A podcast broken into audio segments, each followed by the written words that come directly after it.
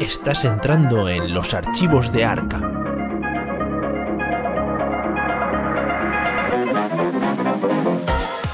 Hola a todos investigadores y bienvenidos a un nuevo episodio de los archivos de Arkham. En este episodio tenemos el 40 de la tercera temporada y hacía mucho tiempo, hacía semanas que no contábamos con su presencia. El cerebro de los archivos de Arkham, el mira, si, si uno de los villanos del Metroid es el Mother Brain, tú eres el Father Brain. Aquí tenemos a Pepe. El Father Brain. el Father Brain, claro. Esto, esto se, se, siente como el regreso del hijo pródigo. Claro, hombre. Eso, eso, ya, eso, es demasiado. Ya te echábamos en falta, Pepe. Se me va a hinchar el ego de una manera que la cabeza me va a reventar los cascos que tengo puestos ahora mismo. bueno, ¿qué tal investigadores? ¿Qué tal estáis? Y también desde, desde Madrid, desde la parte del norte de Madrid, tenemos a, a Chandler Bing. Chandler, fíjate que yo no soy muy fan de Friends, ¿eh? Uh, Pero Chandler me gusta. te ha tocado el pelazo. Pero porque es el graciosete. Me gusta porque es el graciosete. aunque dentro de lo que cabe es el que peor parado salió de todos, según tengo entendido. Hombre, discutible. Pero bueno, Y- venimos, estamos, estamos los dos solos. Hoy es como Sí. el programa de la semana pasada que estuve ahí un manita manita con Egois y pues es que salir de estar con un cerebro como Egois a estar con otro cerebro como Pepe, eh, a mí me congratula. Me hace tener que pensar menos. Son, son programas más, más de tú a tú, más, ¿cómo se dice? Es, es un duelo de, de, de, de, El de café. léxico. El café de El café. nos sentamos en una mesita y hablamos. Porque hoy ya os voy a decir que no hay mucha noticia donde la tenemos, pero, pero hay una sección muy importante, porque ya sabéis que, y esto lo veréis en el título, cada uno de los tres programas anteriores han sido para hablar de las cartas de cada clase de este nuevo ciclo de Confines de la Tierra y hoy traemos una clase que a mí personalmente me gusta mucho. Pero antes de eso, Pepe, ¿qué tal eh, estos dos o tres meses? absurdamente estresantes. Yo de verdad que no, no entiendo nada. O sea, no estoy... Vale, para los que no estáis informados, mi idea es dentro de poco mudarme a una nueva casa. Antes de mudarme a esa nueva casa necesito eh, reformar la cocina. Porque la cocina está hecha un desastre. Entonces, para poder mudarme allí tengo que primero eh, reformar la cocina, después decirles a los del almacén que me traigan los muebles, después decirles a los de internet que me instalen internet, y después ya, en teoría, eh, vivir y respirar. Me conformo con respirar, la verdad, lo de vivir es secundario. Porque la casa ya la tienes, ¿o no? La casa está, Vale, los muebles están, vale. internet está ¿Los para ocupas? estar. ¿Los, Los ocupas, aún no? Tenemos, de hecho, pusimos alarma por si acaso, porque sabíamos que esto iba a parar algo, así que por si acaso. Pero es que realmente lo único que falta es la cocina. Una vez, una vez derriben la cocina y se vaya el polvo, podemos comenzar a meter cosas. Cocinar no, viviremos a lo mejor un mes en a base de conservas. No comerás, no comerás caliente No, durante semanas. comer ensaladas, todo. Pero, hostias, eh, en teoría tenemos ya. Se les hemos dado ya las llaves a los señores de, de la demolición. Así que la cosa ya comienza a marchar. Yo es que te juro que, que- que no intentaba hacer la Sagrada Familia, pero por lo visto sí. Es que las obras tienen que ser, tienen que ser movidas. Yo, como entré en una casa ya en la que estaba todo hecho, hemos hecho alguna obrita, obviamente, pero nada muy tocho. Pero, ostras, el día que me meta con alguna obra grande, la, la última fue la habitación de la pequeñaja. que quitamos, tiramos una puerta, pusimos una ventanita, la pintamos entera, pero claro, es una habitación. Ponte con Claro. una casa. No, la mía en teoría es una habitación, pero a menuda habitación, ¿sabes? Sí, claro, sí, claro. En la habitación de la pequeña eso tuviste que, que cambiar el, los tubos y que si el extractor, que si no sé cuántos. No, tuvimos que cambiar la electricidad para El tener enchufe, ¿no? Para tener, claro, para tener unos cuantos más enchufes, eh, tirarlos y demás, que es una movida larga. Yo no lo hice, lo hizo mi suegro, que es el manita supremo del universo, y vino a casa y, y hizo, hizo todo. Yo, vergüenza sobre mí, que para eso estudié electrónica. Eh, pero Electrónica es lo mismo que el- O sea, ¿es para electricista o es de en plan chips informáticos y tal? Para informática, eh, para chips informáticos, como dices, o reparaciones, ves otro tipo de cosas. Sí que luego hay electricidad, pero dentro de electrónica tienes eh, una asignatura que es electricidad. Mm. Muy básica, ya te digo. Eh, no lo típico de las bombillitas, de hacer un semáforo con tres bombillitas y tal, pero no, te, te, te enseñan cosillas. Algo así puedo hacer, pero claro, yo y hace mucho que no ejerzo de eso. Entonces, bueno, yo, yo le dejo a los expertos, a los profesionales, Claro. a los manitas, que, que lo sabe hacer perfecto. Y si lo hacen gratis, mejor. Hombre, Y aparte de eso, pues en plan lúdicamente, poquita cosa. He jugado muy, muy poquito Arkham. Y cuando he podido jugar, me he ido a echar unas partidas de- del Flesh and Blood y ya está. Poquita cosa. ¿no pudiste jugar el. Hubo un nacional o algo así del Flesh and Blood, Sí, ¿no? eh, pero Nacional yo, o sea, no estaba clasificado ni pretendía estar clasificado. Vale. Eh, jugué un evento que se hizo adyacente a él cuando se hicieron las finales. Estuvimos ahí haciendo un, un sellado. Y eso, estaba ahí la gente jugando la, la final, eh, súper concentrados, como, como una burbuja protectora a su, a su alrededor. Sí, De aquí no entra nadie. sí, sé lo que es. Se Sé lo que es. también. Cuando, y- cuando jugaba Imperial Assault, las finales siempre eran de cinco personas por cada lado de la mesa, mirando a los dos, como diciendo, uh, yo no habría hecho eso, pero callándoselo. Y como hablase alguien, le caían leches, le echaban de ahí. Lo único que se puede llegar a decir es sin presión, chicos, sin presión. Presión con 20 personas alrededor, ¿sabes? Madre ¿Tú mía. qué tal? Pues yo muy bien. Yo estas semanas, est- esta, bueno, esta semana he estado trabajando a tope. Eh, tuve que pedir una nueva caja de madera de las grandes, de las de cinco carriles, porque ya no me cabían solo las cartas de investigador, que por eso las utilizo. Entonces me he comprado una segunda y ahora eh, en una caja guardo solamente las cartas sin experiencia y las debilidades y en la otra caja con experiencia. Entonces ya sé cuando tenga que ir, pues bueno, si me voy a hacer un mazo basiquillo, pues no. Pero me da a mí que voy a tener que abrir las dos cajas más de una vez. Mm. Me da. Eh, fui también, ojo, esto, eh, porque esto va a dar para Gaceta de Arkham. Fui a ver la película de los Eternos. Ah, ¿qué tal? No, voy a- no quiero decir Yo no, nada. yo no he visto, yo no lo he visto. Claro, yo no quiero decir nada porque nunca me gusta crear una falsa expectativa si digo que me gusta o no me gusta o tal. Eh, pero sí, la película me gustó mucho. sí, eh, sí, está, está, está muy chula. Eh, ya lo hablé mucho con Rafa Cerratrol, que, que de Marvel sabe poquito. Entonces, ojo, igual se viene Gaceta. Igual se viene Gaceta con nuestras impresiones, con todo lo que esto puede hacer al UCM y demás, porque ya sabéis que de Marvel somos eternos amantes. Y además, eh, como tú, como tú estás ahora mismo con todo el tema de las reformas de casa y demás, Uy. he vuelto a jugar al Animal Crossing Oh, porque han sacado una el nueva parche expansión. 2.0. Sí, han sacado el, el nuevo parche multigigante y tenía mi isla abandonadísima. Entonces dije, bueno, voy a darle, voy a, voy a hacerme un isleño más. Voy a arreglar todo. Igual que David eh, muere por el Stardew Valley, pues a mí siempre que me sacan nuevas cositas para el Animal Cruising, eh, a tope con él. Más cruising que nunca. Entonces ahí estoy reformando la casa, eh, poniéndole que si más trastero, que si tal, bueno. Pagar vayas al, al mapache usurero este del Tom Nook.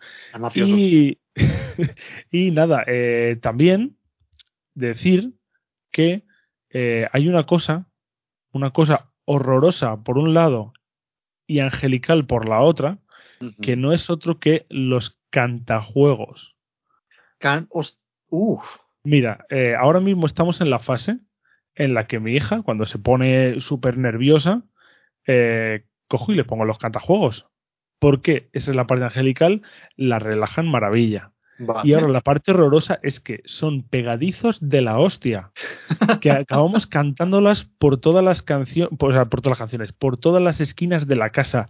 El cocodrilo, la mané, el, la cuchara, tenedor, cuchillito, cucharón, eh, soy una tetera.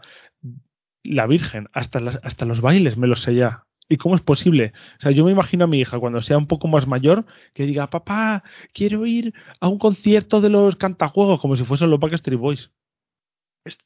Ah, yo. oh, uy. Esto cuando hagamos un, un karaoke de Icam o algo así, vas a tener que sacar tu, Tú Bueno. cuántas juego interior, ¿eh? El cocodrilo me las entera. El Sí. que se escondió en la cueva. O sea, vamos, pero eso es mortal. Y le flipa a ella. Cuando se pone el cocodrilo, abre los ojos y se pone a partirse el culo. Y si estaba llorando, se le olvida. Entonces eso es maravilloso. Yo los recomiendo, los cantajuegos son una maravilla, una delicia. Los padres de aquí lo sabrán, pero son pegadizos que te cagas y no te quitas la canción de la cabeza. Eh, y también, eh, esto va a ser a modo de hate. A modo de hate, Uh. esto ya es el final de mi semanita. Eh, Pepe, el otro día fui al corte inglés, de esto que estás mirando figuritas, ¿no? Y había una figurita de la nave de Boba Fett. ¿Sabes cómo se llama la nave de Boba Fett? Ay, no me acuerdo, me lo sabía antes. Es El la esclavo. que tiene. El esclavo, sí. Sí, el tiene esclavo. el- la parte Sí. ancha después como un palito. Exacto. Pues eh, a mí me flipa esa nave. Y además ahora he estado viendo un, un especial que ha salido por lo del Disney, por el Disney Plus Day, que han puesto un montón de cosas. Pues hay ahora mismo un, un documental de 20 minutos que se llama Boba Fett Under the Helmet, eh, que te cuenta toda la historia de Boba Fett, bueno, los actores que lo llevaron y tal. Me la acabo de ver ahora antes de quedar contigo para, para grabar. Y, y me encanta, me encanta a mí el esclavo. ¿Qué pasa? Que yo veo ese- esa, esa maquetita de madera y se llama Boba Fett Starfighter. Y yo, ¿cómo? Ya, ¿Y yo cómo? No, claro, claro, me chocó. Y al segundo lo entendí. Y luego di todo el hate por un grupo que tenemos y me dijo Ezco, a ver, hombre, es que lo cambiaron hace un tiempo porque esclavo, igual está mal llamarle esclavo a una nave. igual está regular. Eh, claro. Uf, pero me duele el alma. Me duele el alma. Es una injusticia. es una injusticia muy grande. Es el esclavo de toda la vida, no el Boba Fett Starfighter. Uf, y si no, que lo hubiesen llamado de otro modo. Eso debe decir que puestos a cambiar el nombre le hubiese puesto algo un poquito más. Que suena Claro. un poquito más épico al menos. Un ala X es el ala X. Mm, Si le Mm. hubieses cambiado el nombre porque X eh, fuese, oh no, es que X quiere decir no sé qué cosa, ¿qué le vas a llamar? Eh, Luke Skywalker Starfighter. Muy feo eso. Entonces, Esclavo, bueno, desde luego, queda regulero, pero puestos a cambiar el nombre, haberle dado una vueltecita de tuerca a ver si sacabas algo. Sí, pero no sé, me ha, me ha hecho mucho daño. Me ha hecho mucho daño. Eh, los que no nos hacen daño, a ver si sabes tú quiénes son. Me da a mí que es, es, es la gente que sobre la que nos apoyamos en sus hombros de gigantes. Y es que son gigantes como ellos solos. Eh, son 11, creo, porque hubo algún tipo de error ahora Algo los pasó. patronos supremos son 11, pero es que, que les queremos. Es que 11 es más bonito que 10. Y no son otros que cervecitas, el patrono favorito de David. Cimbaline, el que, el que causa el caos en las ferias con su escopeta trucada. Daniel Pillino Gallardo, nuestro ingeniero de montes. Kirby Gladiador, nuestra mascota de Nintendo con espadón rosita y achuchable. Cordatu, el bisludiquero, que ya no sufre porque David está de vacaciones, pero cuando David vuelva de las vacaciones sufrirá como, como, en todo Arkham manda. Marta Pirla y Uric, que son nuestros andorranos favoritos. Muniel, que es tan alto como la luna. Negoink, que es nuestro patrono primigenio. Rafa Cerrato, o mejor llamado el que lleva la taberna del pony pisador, no diré más. Eh, y Raúl Amarilla, que, vamos, es tan grande. Si, un, si Muniel es tan grande como la luna, él es tan grande como el sol y es el discípulo aventajado de Hastur. Y, estos son nuestros patronos supremos. Que no sabéis qué es un Patreon. Es una cosa maravillosa. Yo no voy a ser quien os diga totalmente na- nada. Lo contrario, no os lo digo. Pero os dejo una cuña aquí pues, para saber que, para, para que sepáis de qué va la vaina.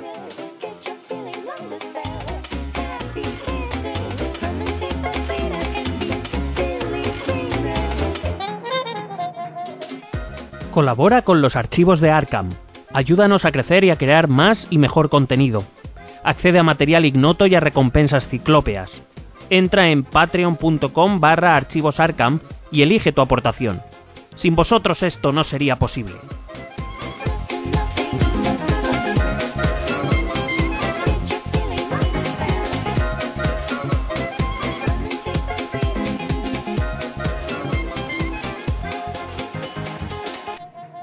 Y ya sabes que se me batra mucho la lengua hoy, Pepe.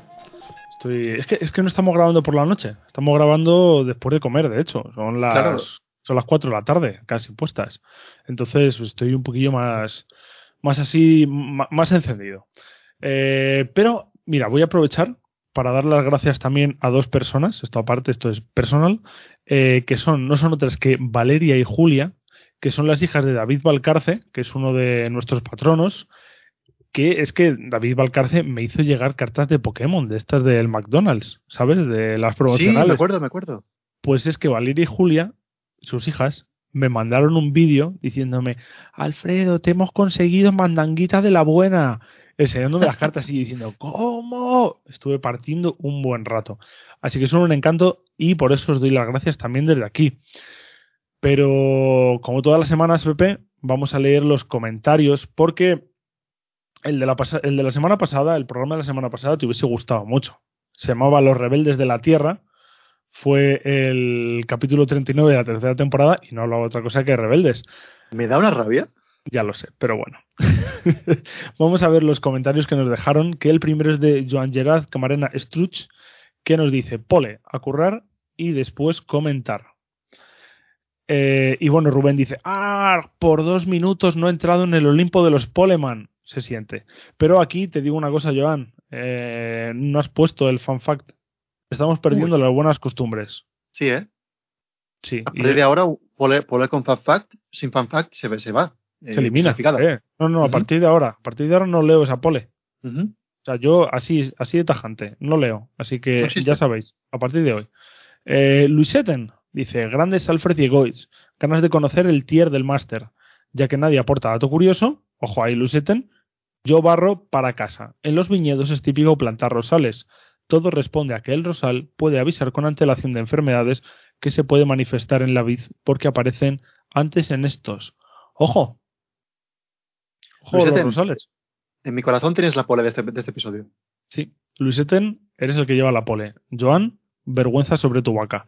Eh, Rafa Cerrato, ojo aquí. Me parto con lo del comentario que era para la mano de Thanos. Es verdad que justo en el programa de esa semana habíamos hablado de eso, porque alguien dejó un comentario para la mano de Thanos en nuestro, eh, vamos, en nuestro feed directamente. eso me parece glorioso. No, ahora quiero que vayáis todos al podcast último de la mano de Thanos y dejéis un montón de preguntas para el Arkham Horror. Dejad poles, pero sin, sin fan fact. Pero vamos, pero pole, no, pole para Arkham Horror, pole para Arkham Horror. Y ya verás a Lowen qué risa que le da tonta. Guillermo Fernández nos dice, muchas gracias por comentar el evento de Ludocoslada. Si queréis más información, ahludocoslada21 arroba gmail.com, que luego lo hablaremos, Pepe, en la sección de noticias. ¿Vale? Esto luego lo hablaremos, pero si queréis más info, ahludocoslada21 arroba gmail.com. Ojo ahí. Eh, dice también, oye Gois, ¿para cuándo una sección prohibida del Neonomicon más Providence?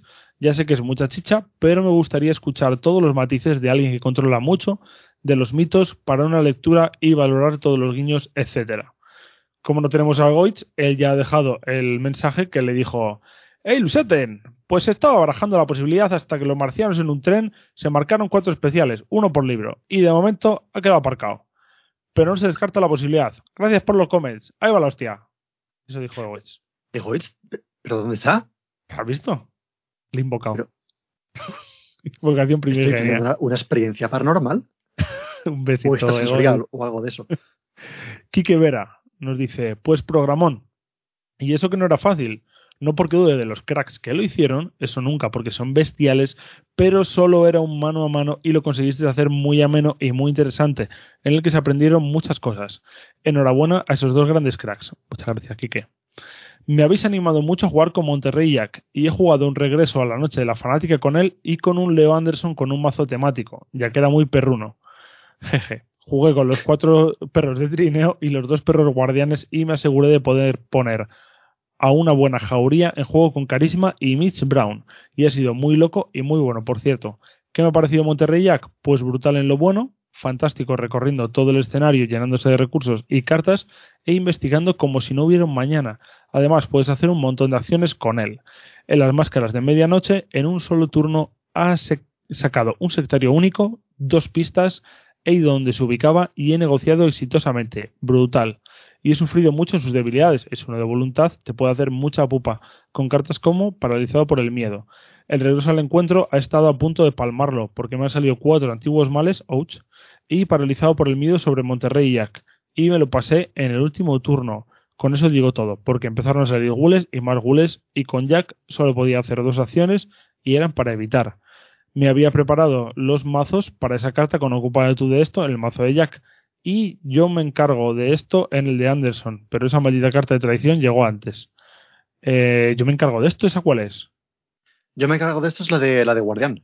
La que se lo llama, pero se llama así. Yo me encargo de esto y ocupas tú de esto. Es que no, sí, están las dos. La, de yo me encargo de esto es la de Guardián y la otra es la de la de Rebelde. Es que no me, no me, acordaba que se llamaba así, pero juntas eh, hace un poco de chiste. Sí. Y nos dice más. De todas maneras, he de decir que me lo pasé pipa con los dos y los recomiendo mucho. Por cierto, duda tonta, pero importante.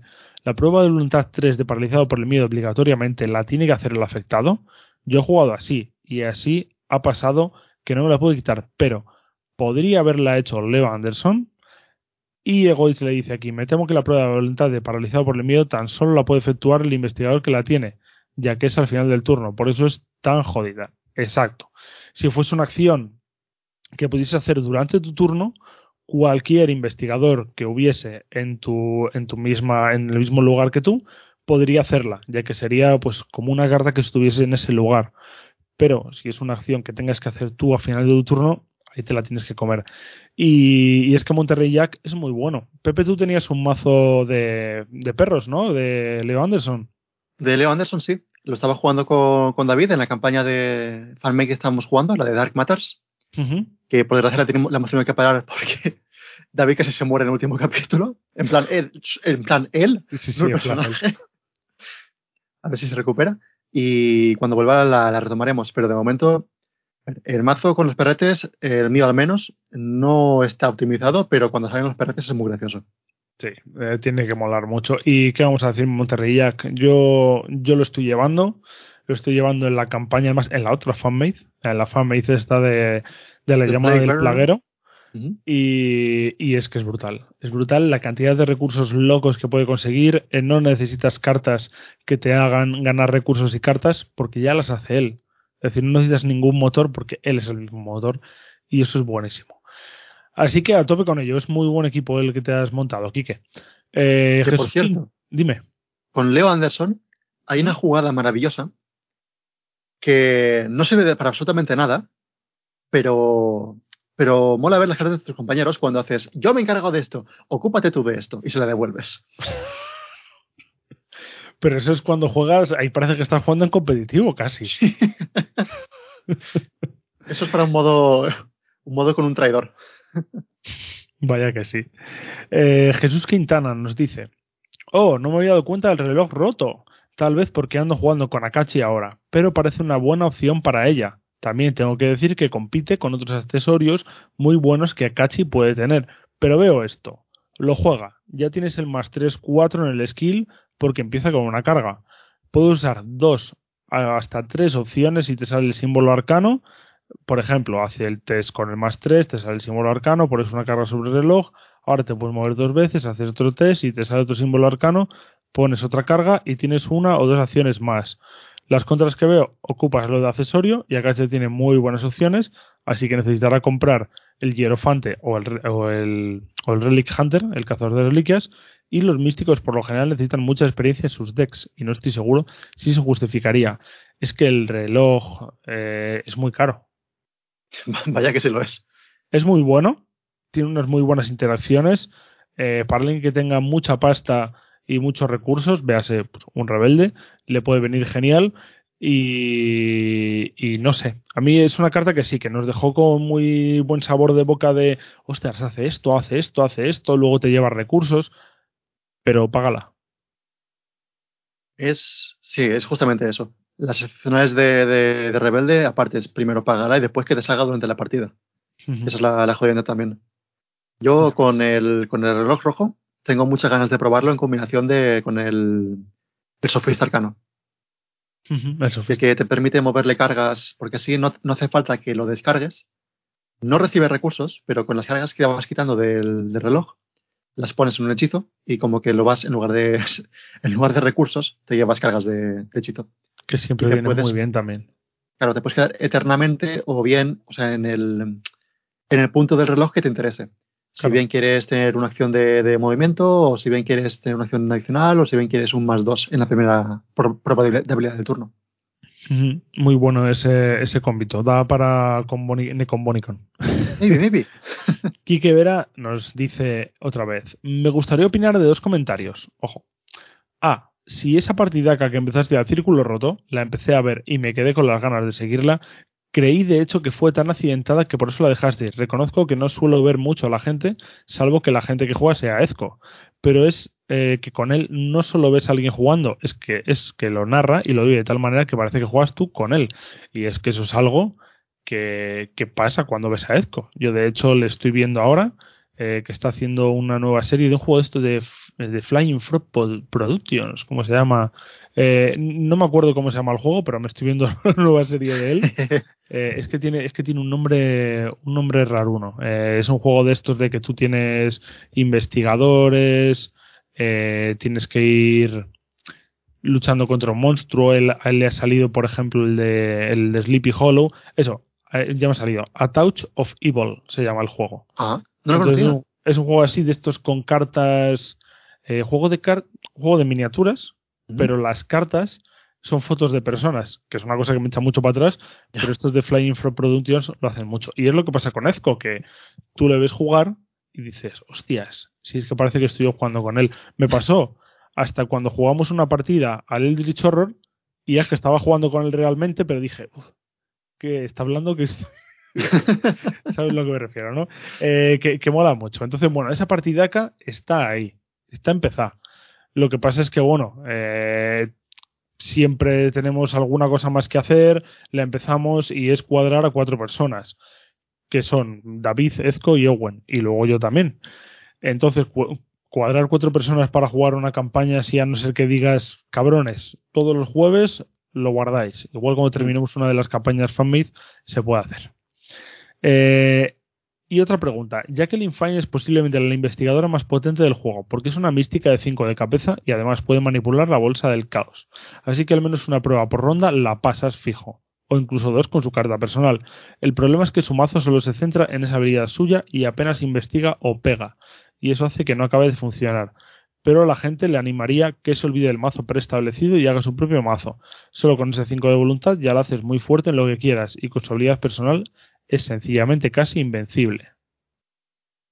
¿Tú, ¿Tú te acuerdas de- del mazo que probamos en el en ese de sangre? De Jacqueline Fine.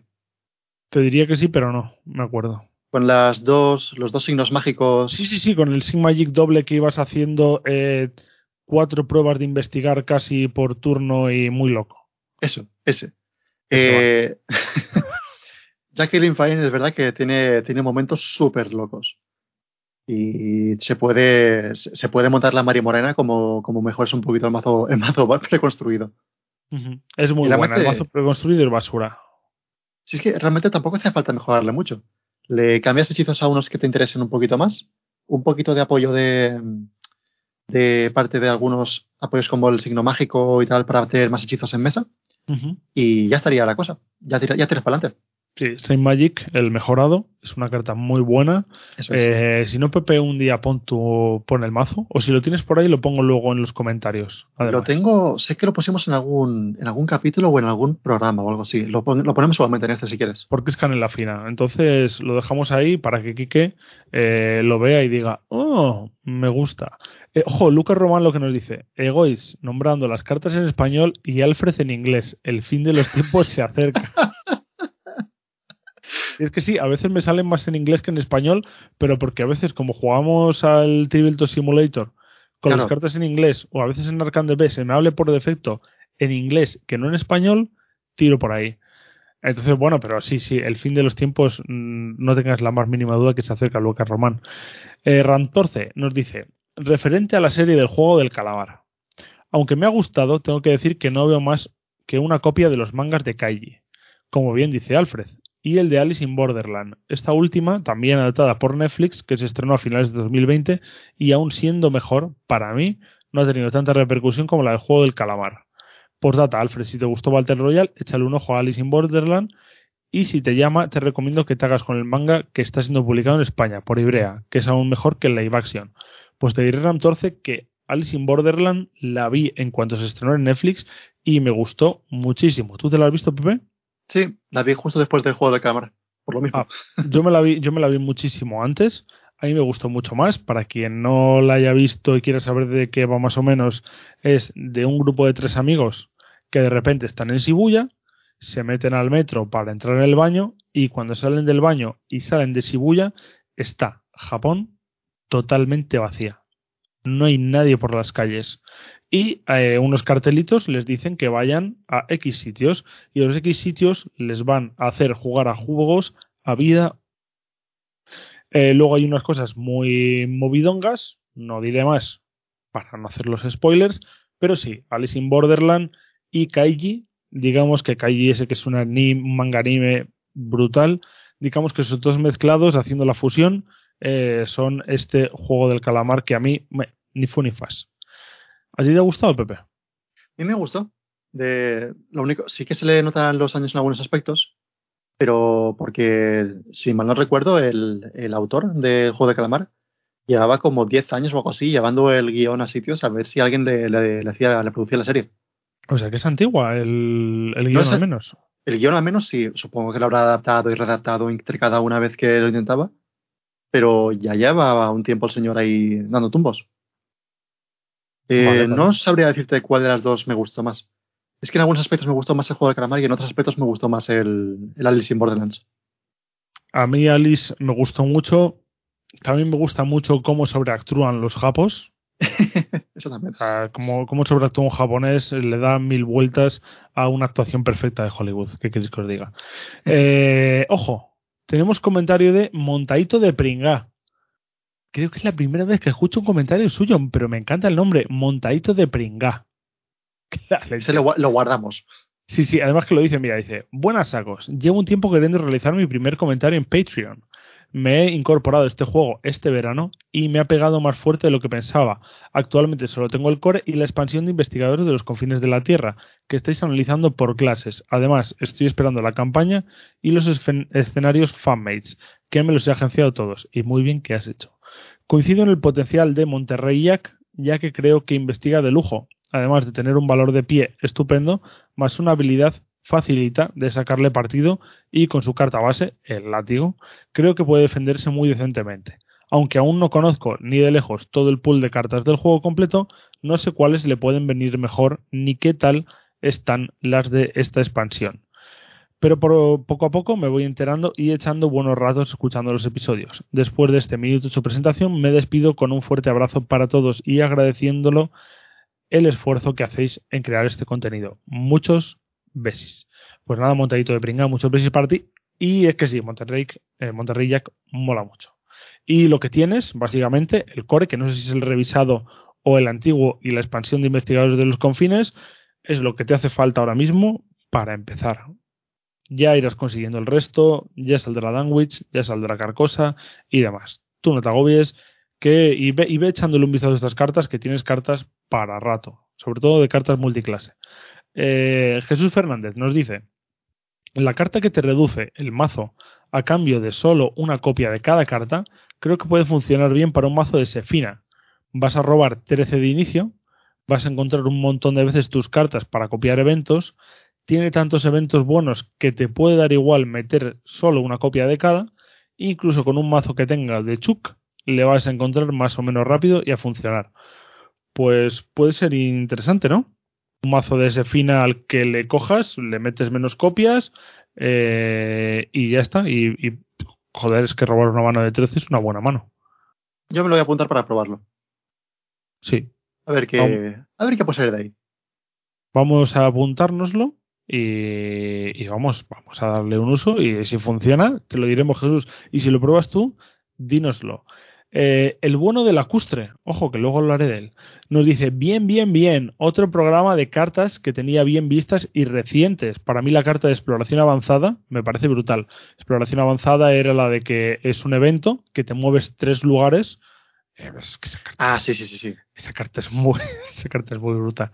Y que encima lo haces sin, sin enfrentarte a enemigos ni nada, ¿no? Claro, que eso es lo que dice él. Eso de poder moverte sin enfrentarte a los bichos me parece muy tremenda, la verdad.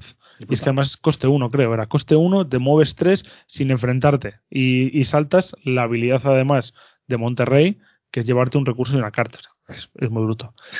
Y dice, lo dicho, para mí la mejor de nivel 0. Las otras, la verdad es que no les presté todavía mucha atención, pero Savant promete claramente respect. Eh, pues sí, la gustre. Tienes toda la razón. Eh, es producción avanzada, es muy buena. Y Savant, aunque al principio ni fu ni fa, igual Goy dijo que está bien y como todo lo que dice Goy va a misa, igual eh, tengo que repensármelo. Así soy yo. Eh, y luego, Black Bana, esto ya en comentarios de iBox. Black Bana nos dice, y antes que Battle Royale tienes la larga marcha de Stephen King, que casi es el creador del género. Y sí, no sabía de qué iba la larga marcha. Eh, lo miré por Wikipedia y la larga marcha va de un grupo de chavales que les hacen correr. Ya te digo que solamente he leído un poco el argumento básico, ¿eh? aquí puede haber mucha cagadita, pero es un grupo de gente que va corriendo una marcha muy tocha, eh, creo que por un premio de dinero al final, el que llega al final gana, eh, y si te paras tres veces, si te paras una te dan un aviso, si te paras otra vez te dan otro aviso, y si te paras una tercera vez o te quedas quieto completamente, te pegan un tiro y te matan. Eh, yo estoy ya sudando de. Yo estoy ya sudando solamente con escucharlo. Yo no, de pensarlo, ¿no? Correr, Pues- correr no. Pues ahí está la larga marcha de Stephen King, para que quieran un, un libro de, de este estilo. SLP Anti nos dice, cartas muy lindas, nos están haciendo esperar a los místicos, que vienen hoy, que vienen hoy. Dice, muero de ganas de que llegue ese podcast. Hoy estás en él. Brice Garien nos dice, buenas sacos, un gran saludo y mi más sincero agradecimiento, pues hacéis mi jornada laboral muchísimo más amena. Por desgracia, entré en este juego cuando estaba casi todo agotado y los precios de Wallapop por las nubes. Soy Team 2 cores y tengo Dunwich entero y ahora la expansión de investigadores de confines. Así que me tocará esperar como dos años o más al nuevo formato para cada cosa, si es que sale. Saldrá, no te preguntes. Mi pregunta es, ¿con lo que tengo puedo hacer un mazo decente con los nuevos investigadores? Por data, llevamos un viciaco al Zombie Kids en casa con los peques, que eso no es normal. Y hay una recomendación, Hero Realms.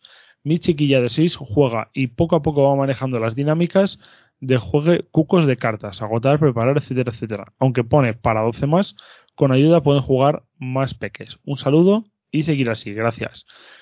Se pueden hacer mazos, de hecho dentro de poco igual tenemos algo, algo para vosotros con mazos solamente de core con fines, pero solamente con core Dunwich ya se podían hacer cosas muy buenas si tú tienes esas dos esos dos ciclos, vaya. Entonces, con core Dunwich y y con fines se pueden hacer cosas muy guays. Eso ya lo irás viendo, ya prepararemos una cosilla. Prepararemos algo. Y el Hero Realms, bueno, el Zombie Kids es el ha jugado de Ghost, no puedo decir, pero eh, seguramente cuando mi hija tenga muchos más años, igual si sigue a la venta todavía y no está en Wallapop a 500 euros, lo pille. Y el Hero Realms me llamaba la atención. De hecho, hoy me he visto un cómo se juega de la taberna de Dam para ver qué tal es el juego. Pero creo que es jugador contra jugador. Y los PvP últimamente me cuestan más. ¿Tú has jugado a él, Pepe?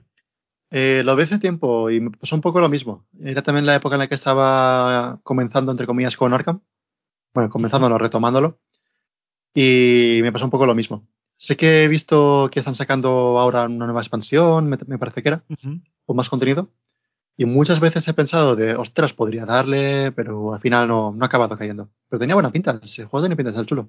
Sí, no sé si tenga modo solitario, porque ya te digo que creo que es un player contra player. Luego vi que había los mazos de como de desafío, como de villanos, monstruos que puedes pelear contra ellos, pero no sé si sean que puedas jugar totalmente en solitario. Decídmelo por aquí, dímelo, Bricegarien, a ver si sabes algo, porque es un, es un deck building constante, no, no sé si se llama deck building así el, el tipo de juego estos. Eh, que sí, son deck builder. Sí, deck builder, que son directamente los que empiezas con una mano inicial, todos los jugadores con esa, y poco a poco puedes ir comprando cartitas para hacerte un mazo eh, y petarlo. Entonces, bueno, me llama la atención, pero ojito, poco a poco, ¿eh? Que además eh, tengo mucha marea gris, muchas miniaturas por pintar y eso hace que tenga menos tiempo para jugar y ni siquiera tengo tiempo para jugar, vaya. Eh, Felipe Gallardo Romero, último comentario. Nos dice, genial programa, Alfred maneja ya a la perfección los mandos de la nave. Hombre, esto es como esto es como cuando Han Solo no puede conducir la nave, que tiene que dejarle el halcón milenario a, manos de Chiwi. Que Chiwi también también pilota, pero pero no tan bien. Pues ese soy yo. Y dice, y Egoiz es mi escocés favorito del programa. Vaya, el único. Así que con esta pareja no podía haber salido nada mal. Sobre el debate de la carta Savant, me posiciono con Egoiz. Entiendo a Alfred cuando dice que las cartas de habilidad con efectos son los, las mejores, pero cuando usas un ágil o una fuerza bruta, lo haces en pruebas de habilidad que sabes de antemano que vas a pasar. Pero Savant, como sus hermanas, posición defensiva y demás, es de las cartas de habilidad que usas cuando quieres pasar una prueba a la que vas sin ninguna garantía. Imaginemos un buscador que quiere romper una puerta cerrada con llave, ningún guardián cuerdo le va a echar un golpe brutal para ayudarlo, pero con una de estas cartas le estás dando como mínimo más dos y probablemente más. A mí me parece muy buena, de hecho casi la mejor de entre las de su tipo, aunque la de superviviente no es si me gusta más, que esa ya la veremos la semana que viene. Dice, bueno, me reitero, enhorabuena por el programa. Y hasta el siguiente. Muchas gracias, Felipe. Eh, y sí, bueno, Savant, pues yo no la utilizaré, pero porque siempre me gusta, yo es que siempre soy de esos, ¿no? De eh, me juego un oportunista, porque sé que el oportunista me va a hacer buscar otra carta. Eh, entonces es una habilidad que tiene un efecto secundario, pero una habilidad... Estoy harto de los corajes inesperados. Últimamente estoy en esa época de mi vida que los corajes inesperados me cuestan mucho. ¿Sabes que dice? Uh, es que solamente me da dos interrogaciones. Vaya, no hace robar carta ni siquiera. Entonces, bueno, estoy, estoy en esa fase de mi vida ahora mismo. Yo estoy un poco también contigo. Sí, ¿no? O sea, Saban me gusta porque investigadores como Jenny y tal, que van peladillos de, de estas, digamos, les, les ayuda bastante. Pero si, si tu mazo está enfocado a algo, si se supone que vas a ir en plan, voy a ser el, el matabichos, y vas a ir con tropecientos de puño, pues no me entusiasma la idea de llevarme una carta que solamente me dé puño. Prefiero antes llevarme un dominar que me dé puño y de encima robe. A mí, es, a mí es lo que más me gusta, de hecho. Pero, claro, sí está, claro sí, pero aún así la carta está bien perrona. Y ya hemos terminado. Ojo los comentarios. Ya estaría aquí. Llevamos un, un buen ratillo hablando de todo esto. Pero esta semana ya os digo que las noticias van a pasar sin pena ni gloria, aunque hay cosas interesantes, por eso eh, escuchadlas, porque vamos, os van a gustar. Aún así van a ser muy rápidas. Más llegan, vale. Llegan, ¿sabes cuando imprimes imprimes algo y te sale una 4 solamente y dices, mm, ya está, yo creía que eran 5 páginas? Pues eso es lo que nos ha llegado hoy en el ejemplar de nuestro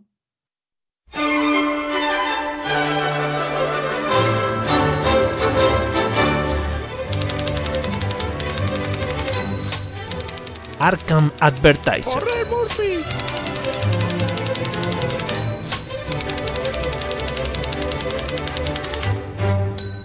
Y es que esta semana tenemos poquitas noticias, mucho más onanismo de lo que uno podría pensar. es que el onanismo nos gusta mucho. A mí, a mí me refleja el onanismo. Tenemos, tenemos una noticia, que esto, pues, eh, que, que, que el Arkham Horror ha cumplido el 10 del 11 de 2021 cinco añitos. ¡Qué bonito! El Arcamorro del FG, no el primera edición. El primera edición salió hace mucho más tiempo. Sí, primera eh, edición está jubilado. Exacto, pero el juego de cartas ha cumplido cinco años. Eh, lo pusieron en Fantasy Flight en Twitter. No tenía ni idea de que tenía tanto tiempo y dije, ¿cómo? ¿Cinco? Y Maxine, de hecho, lo puso. Puso también un tweet eh, dando las gracias, eh, sobre todo por toda la comunidad y demás. Entonces, pues nada, aquí lo tenéis, cinco años eh, jugando este juego, tres años nosotros dándos la turra. Casi nada, ¿eh? Casi nadita. Y bueno, y, espérate que el año va a terminar. Tenemos que hacer especial de Navidad o algo así. El 10 de noviembre. Sí. Justamente me meto la cabeza el, el, día 11 porque, claro, no me acordaba de que Skyrim había salido el 11 del 11 del 11. ¿Skyrim había salido ese día? Sí. Un día, una fecha preciosa, también te digo. Pero tiene ya 10 años Skyrim. Ostras, yo me lo pasé muy bien con Skyrim, ¿eh? Yo, Es- yo estuve también ahí un ratito. Es de esos juegos, Skyrim me parece de esos juegos de los que llega un momento en el que puedes ir a por el boss final y dices, hay tanto que hacer y sé que cuando me pasa el boss final no voy a seguir jugando, así que voy a hacerme todas las visiones del mapa y luego voy a por el boss final. Y me acuerdo que el boss final, mm, vamos, le metí un grito y poco más, un fus rodá y alguna otra cosa y se va, ¿no? Pero a base de gritos este juego te lo pasas. Eh, los que habéis Sí. jugado a Skyrim ya sabéis de qué hablo con esto de los gritos. Eh, y nada, después de hablar de que nuestro juego maravilloso ya ha cumplido cinco años, Que realmente Eh, bonito. Tomás Hijo, que sabéis quién es Tomás Hijo porque hemos dado muchas veces la vara con él, hemos hablado mucho de sus ilustraciones, eh, nos hizo una ilustración para nuestro canal, ha sacado una que está haciendo un, un proyecto con noviembre nocturno y parece una imagen en la que muchos profundos están avanzando. Espero que sea un cuadro.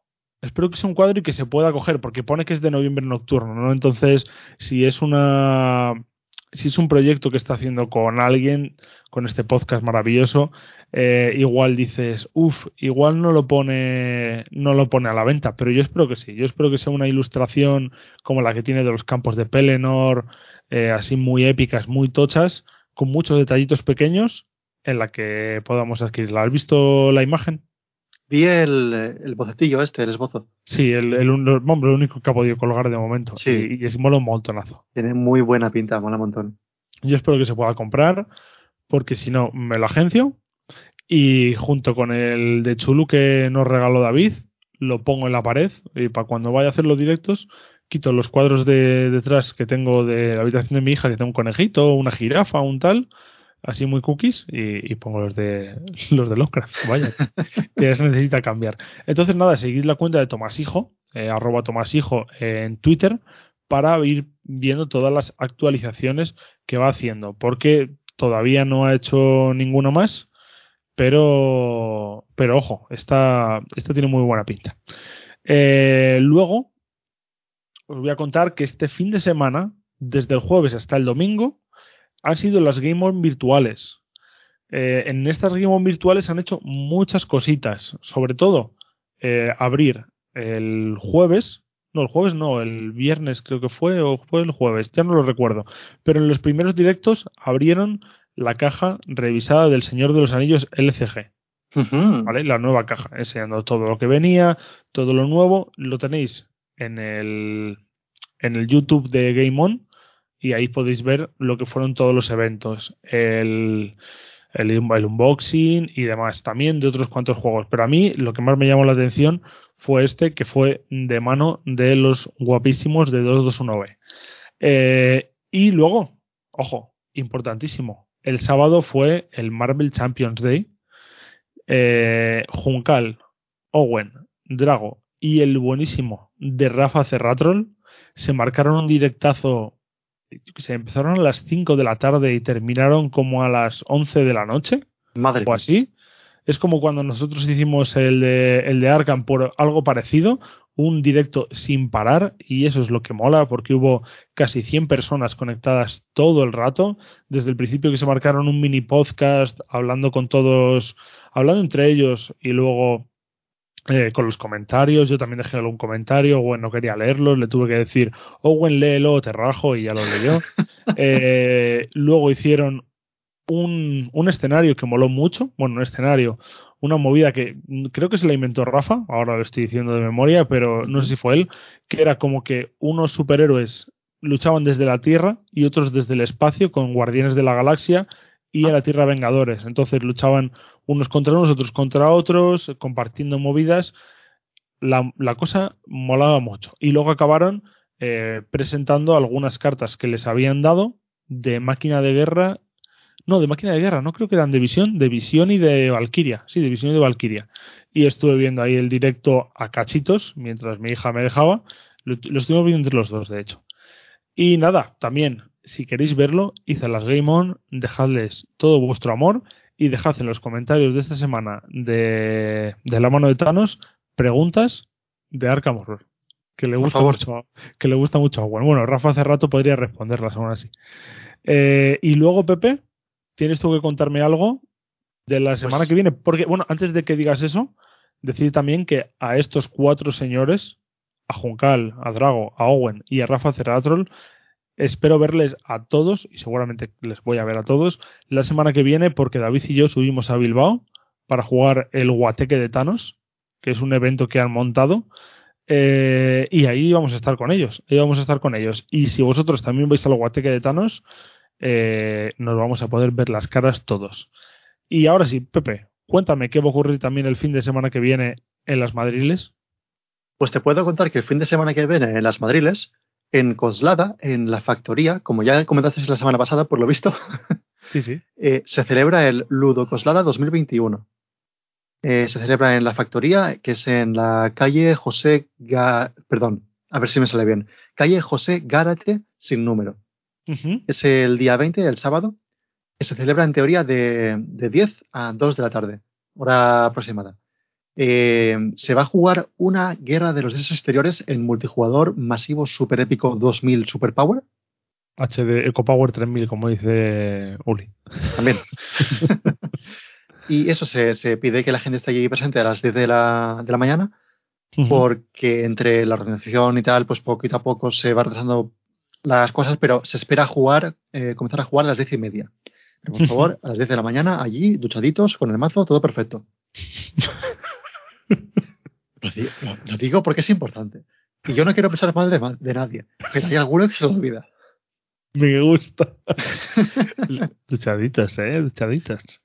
Eh, tam- también, si queréis más info, como dijo Guillermo Fernández antes en los comentarios, podéis escribir un mail a ahludocoslada21 arroba gmail.com. Correcto. Dejaremos también el correo en, en la descripción del, del podcast para que lo tengáis un poquito más a mano. Pero eso, ahludocoslada21 arroba gmail. punto- Uf, gmail, muy bien. Gmail.com. Vale. A- hay un a- aforo, perdón, hay un Sí. aforo máximo de 40 jugadores eh, repartidos en 10 mesas y hay unas 8 plazas que están reservadas para socios de la, de la asociación. Ujú. Así que si queréis apuntaros eh, rapidito, hacéis el email a, lo repito otra vez, ahludocoslada21 arroba gmail.com y decirle, oye, quiero apuntar y ya estaría. ¿Sabes, Pepe, que yo antes de vivir en San Sebastián de los Reyes y antes de eso vivía en un pueblo que está un poquito alejado de Alcalá de Henares, mi primera residencia desde el nacimiento fue en Coslada? ¿En serio? Sí, yo vivía en Coslada, cerca de cerca del Luis Braille, de un instituto que se llama Luis Braille, y mi colegio público era el Seneca, que es un colegio que está allí en Coslada. Así que quién sabe, igual alguien de quien nos escucha ha estudiado en el mismo colegio que yo. Qué maravilloso sería. Igual era tu amigo de la infancia. No, no guardo, mu- no guardo mucho. Vale, igual era alguien que. colegio. Sí, sí. igual era alguien que te encontraste por el súper una vez y fue, y fue majo. Pero es posible. Pero bueno, yo ahí dejo la pildorita eh, para que sepáis un poquito más de mí. Y ya está, no hay más noticias. Ya está. Ya, ya estaría. podría decir podría decir que me gustaría mucho y esto como principio de enanismo que me gustaría mucho que volviesen las noches de Among Us porque por lo visto han sacado una nueva actualización del Among Us en el que han metido cuatro nuevos tipos de tripulantes Eh, uno creo que es el ingeniero que puedes meterte siendo tripulante normal puedes meterte por las alcantarillas Ah. ir de un lado para otro eh, han metido uno que es el ángel guardián, que puedes proteger a otro de que no le maten. Han metido otra movida rara, no sé si el médico o algo así. Y como villano, como monstruo, han metido uno que se llama el shapeshifter, el cambiaformas, que puedes cambiar de forma y adoptar la forma de otro de los personajes. Para Qué que guay. así, si ven matar a alguien, que vean a otro que no eres tú. Y me gustaría mucho, a ver si lo retomamos y se pueden hacer directitos en Twitch. Porque esta semana se han hecho. Dime, dime, dime. dime. una, una, una, una consulta. Eh, no, tengo ni, no tengo ni puñetera idea de qué jugar el sábado, ¿vale? Voy a ir allí para apoyar en, la organización, vale, pero si hay que rellenar la mesa, estaré allí para rellenar la mesa. eh, no tengo-. No tengo ni. No, no, no, espérate. no tengo ni idea de qué jugar. Si alguien, si alguien propone algo en los comentarios, por mí perfecto. Ya está. Eh, llévate el mazo de Jacqueline, si no. También. Mira, El lo pongo. Llevaré el de Jacqueline y el que, y el que me digan para ver si por si acaso hubiese ya una Jacqueline en la mesa. Yeah, yeah. Y ya que estáis en los comentarios, le dais un like al episodio que siempre viene bien, ¿verdad? Hombre, no, es que hay que dejarlo. A mí, No hay que, no hay que perder la, la las viejas costumbres. cada vez que alguien no le da like a un comentario, muere un gatito de Ulzar. Oh, Y ya sabéis lo que pasa cuando, cuando se mata un gato en Ulzar, ¿no? sí, sí. No malas. cosa bien. Entonces, nada, esta semana lo, único, lo último en Twitch hemos tenido el lunes el tier list de Goiz. Un tier list que no sé si ha sido de los que más gente ha entrado, sobre todo por el cariño inmenso que le tienen a Goiz y por lo cerebro que es, pero hubo muchísima gente hablando al mismo tiempo, hablando con él. Él al principio se le nota, ¿no? Que, no, que como no es un no es un Twitcher, no es un streamer, el Egoiz, pues sí que iba un poquito más rápido al principio, pero luego se hizo a ello. Se ha convertido en un streamer de tomo y lomo. Porque luego se vio, se vio muy cómodo todo el rato y, y me encantó ese tier list. Entonces, nada, a ver cuándo. ¿Queda alguno por hacer o no? ¿O ya están El todos? mío. Bueno, tú hiciste el del año pasado, Sí, me, me falta renovarlo. te falta renovarlo. Pues, Pepe, ya sabes, un día de estos, cuando la casa esté totalmente reformada. Eh, el martes, ojo, eh, tuvimos la noche de Alfred. La Uh. noche de Alfred. Noche ¿qué de? Alfred. Que estuvimos jugando el House of Esses, la parte 1. House of Esses, ¿qué es? Es este juego de los creadores de Until Dawn, que es eh, básicamente un point and click. eh, ir tomando decisiones. Las decisiones que puedas tomar pueden matar a tu personaje te- permanentemente y ya no puedes no, puedes utilizarlo más por- porque se ha muerto por razones eh, y eso va a cambiar el final del juego. Entonces es un juego de unas 6 horitas eh, jugamos 3 horas vale este juego bueno de qué va pues va de que unos unos tipos de el, del ejército de los Estados Unidos tienen una misión en Irak para buscar un silo de armas de Saddam Hussein en el año 2003 todo esto. Entonces van ahí y encuentran otra cosa eh, que está oculta bajo tierra, eh, muy, muy, muy, muy, muy tocha. Y hasta ahí puedo contar, porque sería spoiler si no. Entonces jugamos las tres primeras horas, este martes las tres siguientes y terminamos House of Esses. Los que vinisteis a ver la peliculita, venidos también el martes y la terminéis de ver. Los que no, lo tenéis en Twitch y a ver si puedo subirlo para el lunes o el martes por la mañana a YouTube y así todo el mundo también lo puede ver.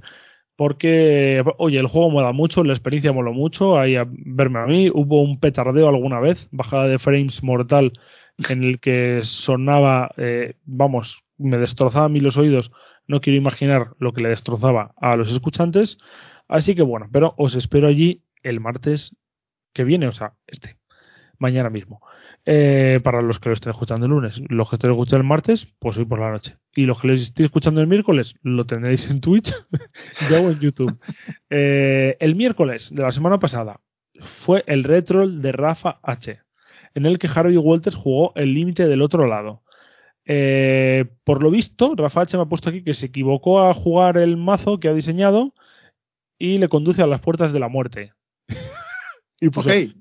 ¿Para qué quieres asignar cartas con el más 2 del Necronomicon? Volverá a intentarlo. Chin, chin, chin, chin. Lo sabremos próximamente. Pero bueno, palmo, como todos los retros. Es ella típico. Y el jueves, Rafa y Uli tuvieron. Voy a leer lo que me ha puesto Rafa, ojo. Vale, vale, vale. Jueves, Rafa H. y Uli tuvieron la brillante idea de irse al letargo eterno con Winnie y Silas, es decir, sin cabeza. Y así les pasó, murieron fallando todo lo fallable. ¿Volverán al letargo en algún momento? Pobrecitas. Te juro que tengo cero ganas de jugar el letargo eterno otra vez. No, no, no, yo creo que ya, ya, he, ya he cumplido el cupo. Sí. O sea, ya lo he hecho muchas veces, ya no puede ser más. Eh, y esta semana, ¿qué es lo que viene? El lunes por la noche tenemos un directo, no en el canal de Archivos Arkham, Tenemos un directo en el canal de Solo en Balda, ¿vale? En el que Egoitz y Rafa H, junto al ilustre de Lacustre, van a jugar una partida al Chulu Death May Die. ¿Vale? Esto es como una vuelta de visita, ¿no? Ya jugaron en casa y ahora nosotros vamos allí. Porque ya jugaron una partida del Chulu Death May Die aquí Lacustre, ahora vamos para el canal suyo. Entonces, nada, pasaos por el canal de Solo en Balda para ver a Egois y Rafa jugar con Lacust a, este hermoso Chulu de Mayday. Y aquí también voy a meter un onanismo intermediado para decir que esta semana hemos hecho en el canal de Solo en Balda, Lacustre y yo, un add-on, que son estos programas más cortitos, de una horita y pico, hablando sobre, sobre un juego en especial o sobre algo que tenga que ver de fuera de los juegos de mesa. Y en este caso hablamos del modo RAID, que es el modo solitario de Imperial Assault. Fue un programa que mola mucho. Los que estén interesados en Imperial Assault, que se lo escuchen, ya nos dirán qué les pareció. Pero iros al canal de Solo en Balda para escucharlo, para escucharlo ese y todos los podcasts que son maravillosos. Eh, luego, este martes, el martes, como ya lo he dicho, tendremos La Noche de Alfred, House of Ashes, parte 2, ¿vale? El miércoles, Rafa H. tiene un jugando con patronos con Cimbaline y Kirby Gladiator que se van de crucero al Consternation on the Constellation y van a jugar con Ursula Downs, Zoe Samaras y Monterrey Jack. Ojito ahí. Yo tengo muchas ganas de jugar al Consternation. Está muy chulo.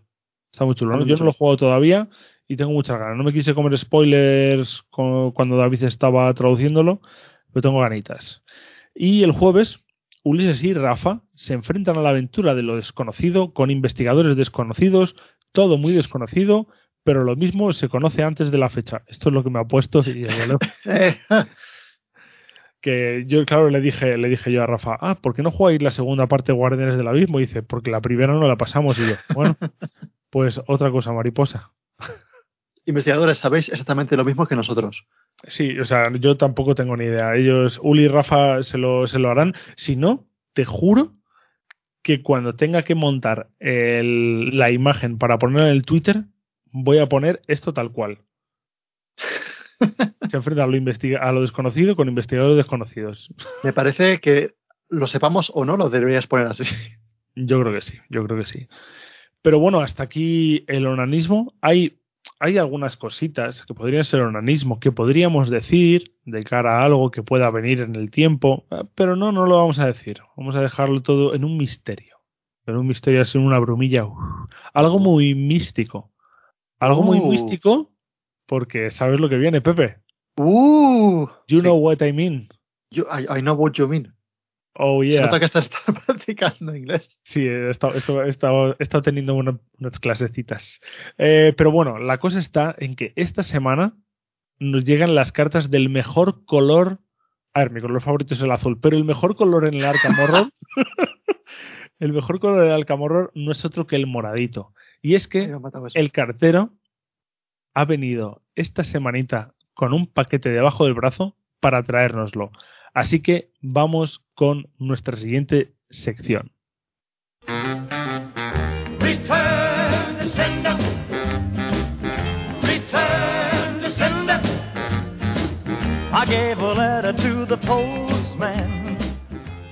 Arkham Post Office.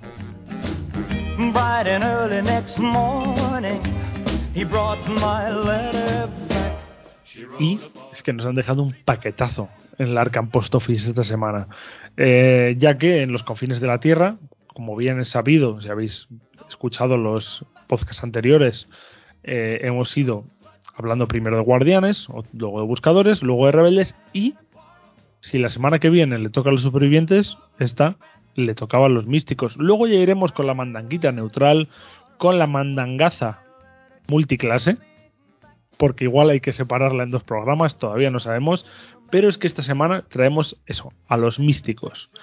A los místicos que ya digo yo que su investigadora de mística poquito, o muchito, depende, porque no es otra que Lily Chen, la artista marcial. Ojo, he dicho Lily Chen, voy a decir una cosa, porque cuando hablemos de Lily Chen va a venir Adrián Sandoval, ya nos lo dijo, para hablar de ella, ya que él es un experto en artes marciales y quería decir aquí que fue esta semana su cumpleaños. Así que yo desde aquí le mando todas las felicitaciones. Habrá cumplido como 32 añitos o así, un chico joven. Eh, Muchas felicidades. Bueno, entonces desde aquí las felicitaciones porque yo sé que a él Lilichen le encanta y que se lo goce esto. Porque vamos a hablar de Lilichen, la artista marcial que tiene 3 de cabeza, 2 de libro, que dices 3 de cabeza para un místico, 2 eh, de libro, 4 de puñito, ojo ahí, y 3 de zapatilla. Elegido protector. Comienzas la partida con todas las cartas disciplina de tu mazo en juego, con el lado firme boca arriba. Ojo eso, ¿eh? ¿qué, será eso de disciplina? Efecto, símbolo arcano más 2. Después de que acabe esta prueba, dale la vuelta a una disciplina rota que controles para mostrar su lado firme. Y tiene 7 de vida y 7 de cordura. Ojo, disciplinas.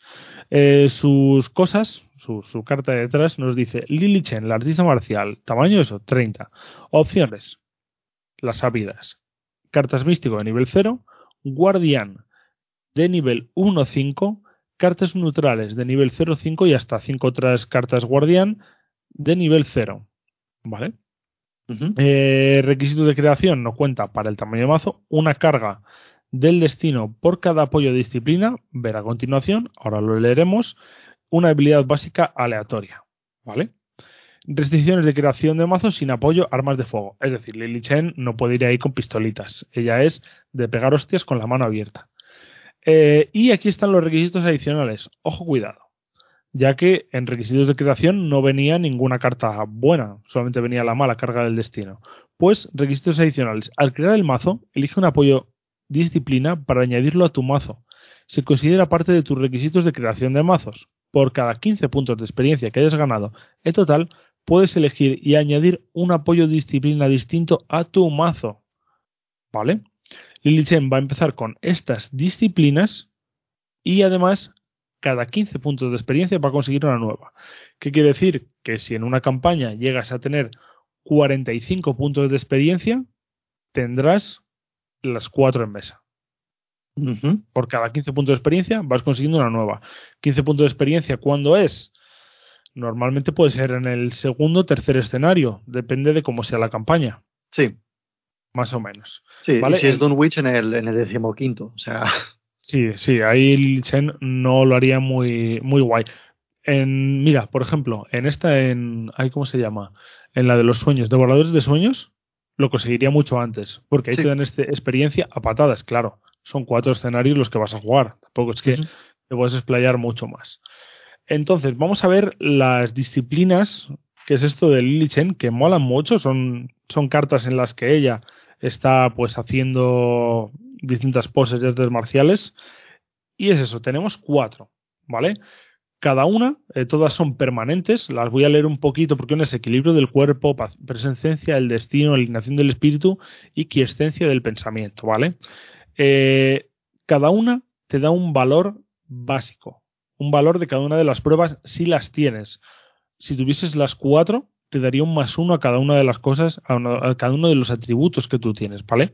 Entonces, la que te da uno de agilidad, de zapatilla en este caso, dice acción de una en una realiza hasta tres acciones de combatir y o evitar distintas, dale la vuelta a este apoyo. Esta acción no provoca ataques de oportunidad. Y cuando le demos la vuelta, vemos que esto ocurre en todas. Ha perdido el más uno que te da a ese atributo y en este caso el lado roto de esta dice, después de que acabe la ronda, si no ha habido ningún enemigo en el mismo lugar que tú, en ningún momento de esta ronda, dale la vuelta a este apoyo para mostrar su lado firme. Es decir, que si no ha habido enemigos, le das la vuelta. Tampoco hay que hacer nada más allá. Entonces esta carta a mí, vamos a ir comentándolas una a una, ya te digo muy rapidito, Pepe, pero esta a mí me parece muy potente el hecho de que puedes hacer tres acciones de combatir solo por una acción. Es burrísima. Es burrísima. Y si de alguna manera con un combo loco con tu equipo consigues tener ahí dentro también eh, una copia de celeridad para poder hacer una más, de lujo. Claro, es que además el más uno de agilidad en esto es anecdótico. Sí, porque igual con Lily Chen no vas a evitar, no vas a necesitar la agilidad. Igual te viene bien para pasar pruebas de habilidad. Oye, Eso es pero de, algún, enemigo puntual que quieras evitar, pero poco más. Sí, sí, Claro, es que es anecdótico, pero la posibilidad de poder hacer tres acciones de combatir o evitar distintas, ahí, claro, ahí tienes el que si tienes el más uno, vas evitando con cuatro, que no es moco de pavo. Eh, ojo, me parece muy buena. Es muy buena. Claro, luego le das la vuelta y tienes que eh, que después de que acabe esta ronda no haya enemigos. Y le vuelves a dar la vuelta después de que termine la ronda. O sea que antes de la fase de mitos ya le has podido poner otra vez firme la carta para tener ese más uno y para volver a usarla en la siguiente ronda, ¿vale? Es un poco, la utilizo, pego toñas para matar a todos, como sé que no va a haber enemigos porque ningún cazador se me va a enfrentar, esto me conviene mucho, ¿vale? A mí esta me parece, me parece muy buena. Vamos a leer un poquito las demás. Vamos a leer la que te da uno de puño, que es presencia del destino, que la pondría con 5. Ojo, con 5 de fuerza. Eh, la acción es, recibes más 5 a tu valor de habilidad para la siguiente probabilidad que realices en este turno. Después de que esa probabilidad acabe, dar la vuelta a este apoyo. Esta acción no provoca ataque de oportunidad. Puedes hacer una acción para eso mismo, para que tu siguiente tenga un más 5. Yo que sé, si vas a atacar, atacas con 10. Si vas a investigar, atacar, eh, investigarías con 7. Eh, una prueba de voluntad puede valer. Eh, quizás es la habilidad que, bueno, se me queda un poquito más así.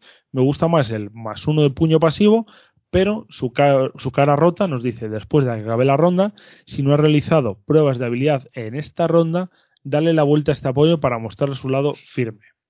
Es un poco la más putadilla, ¿no? Porque pruebas de habilidad, solamente con que hagas una prueba de habilidad en la fase de mitos, ya has realizado una prueba de habilidad en la ronda. Correcto, sí, sí.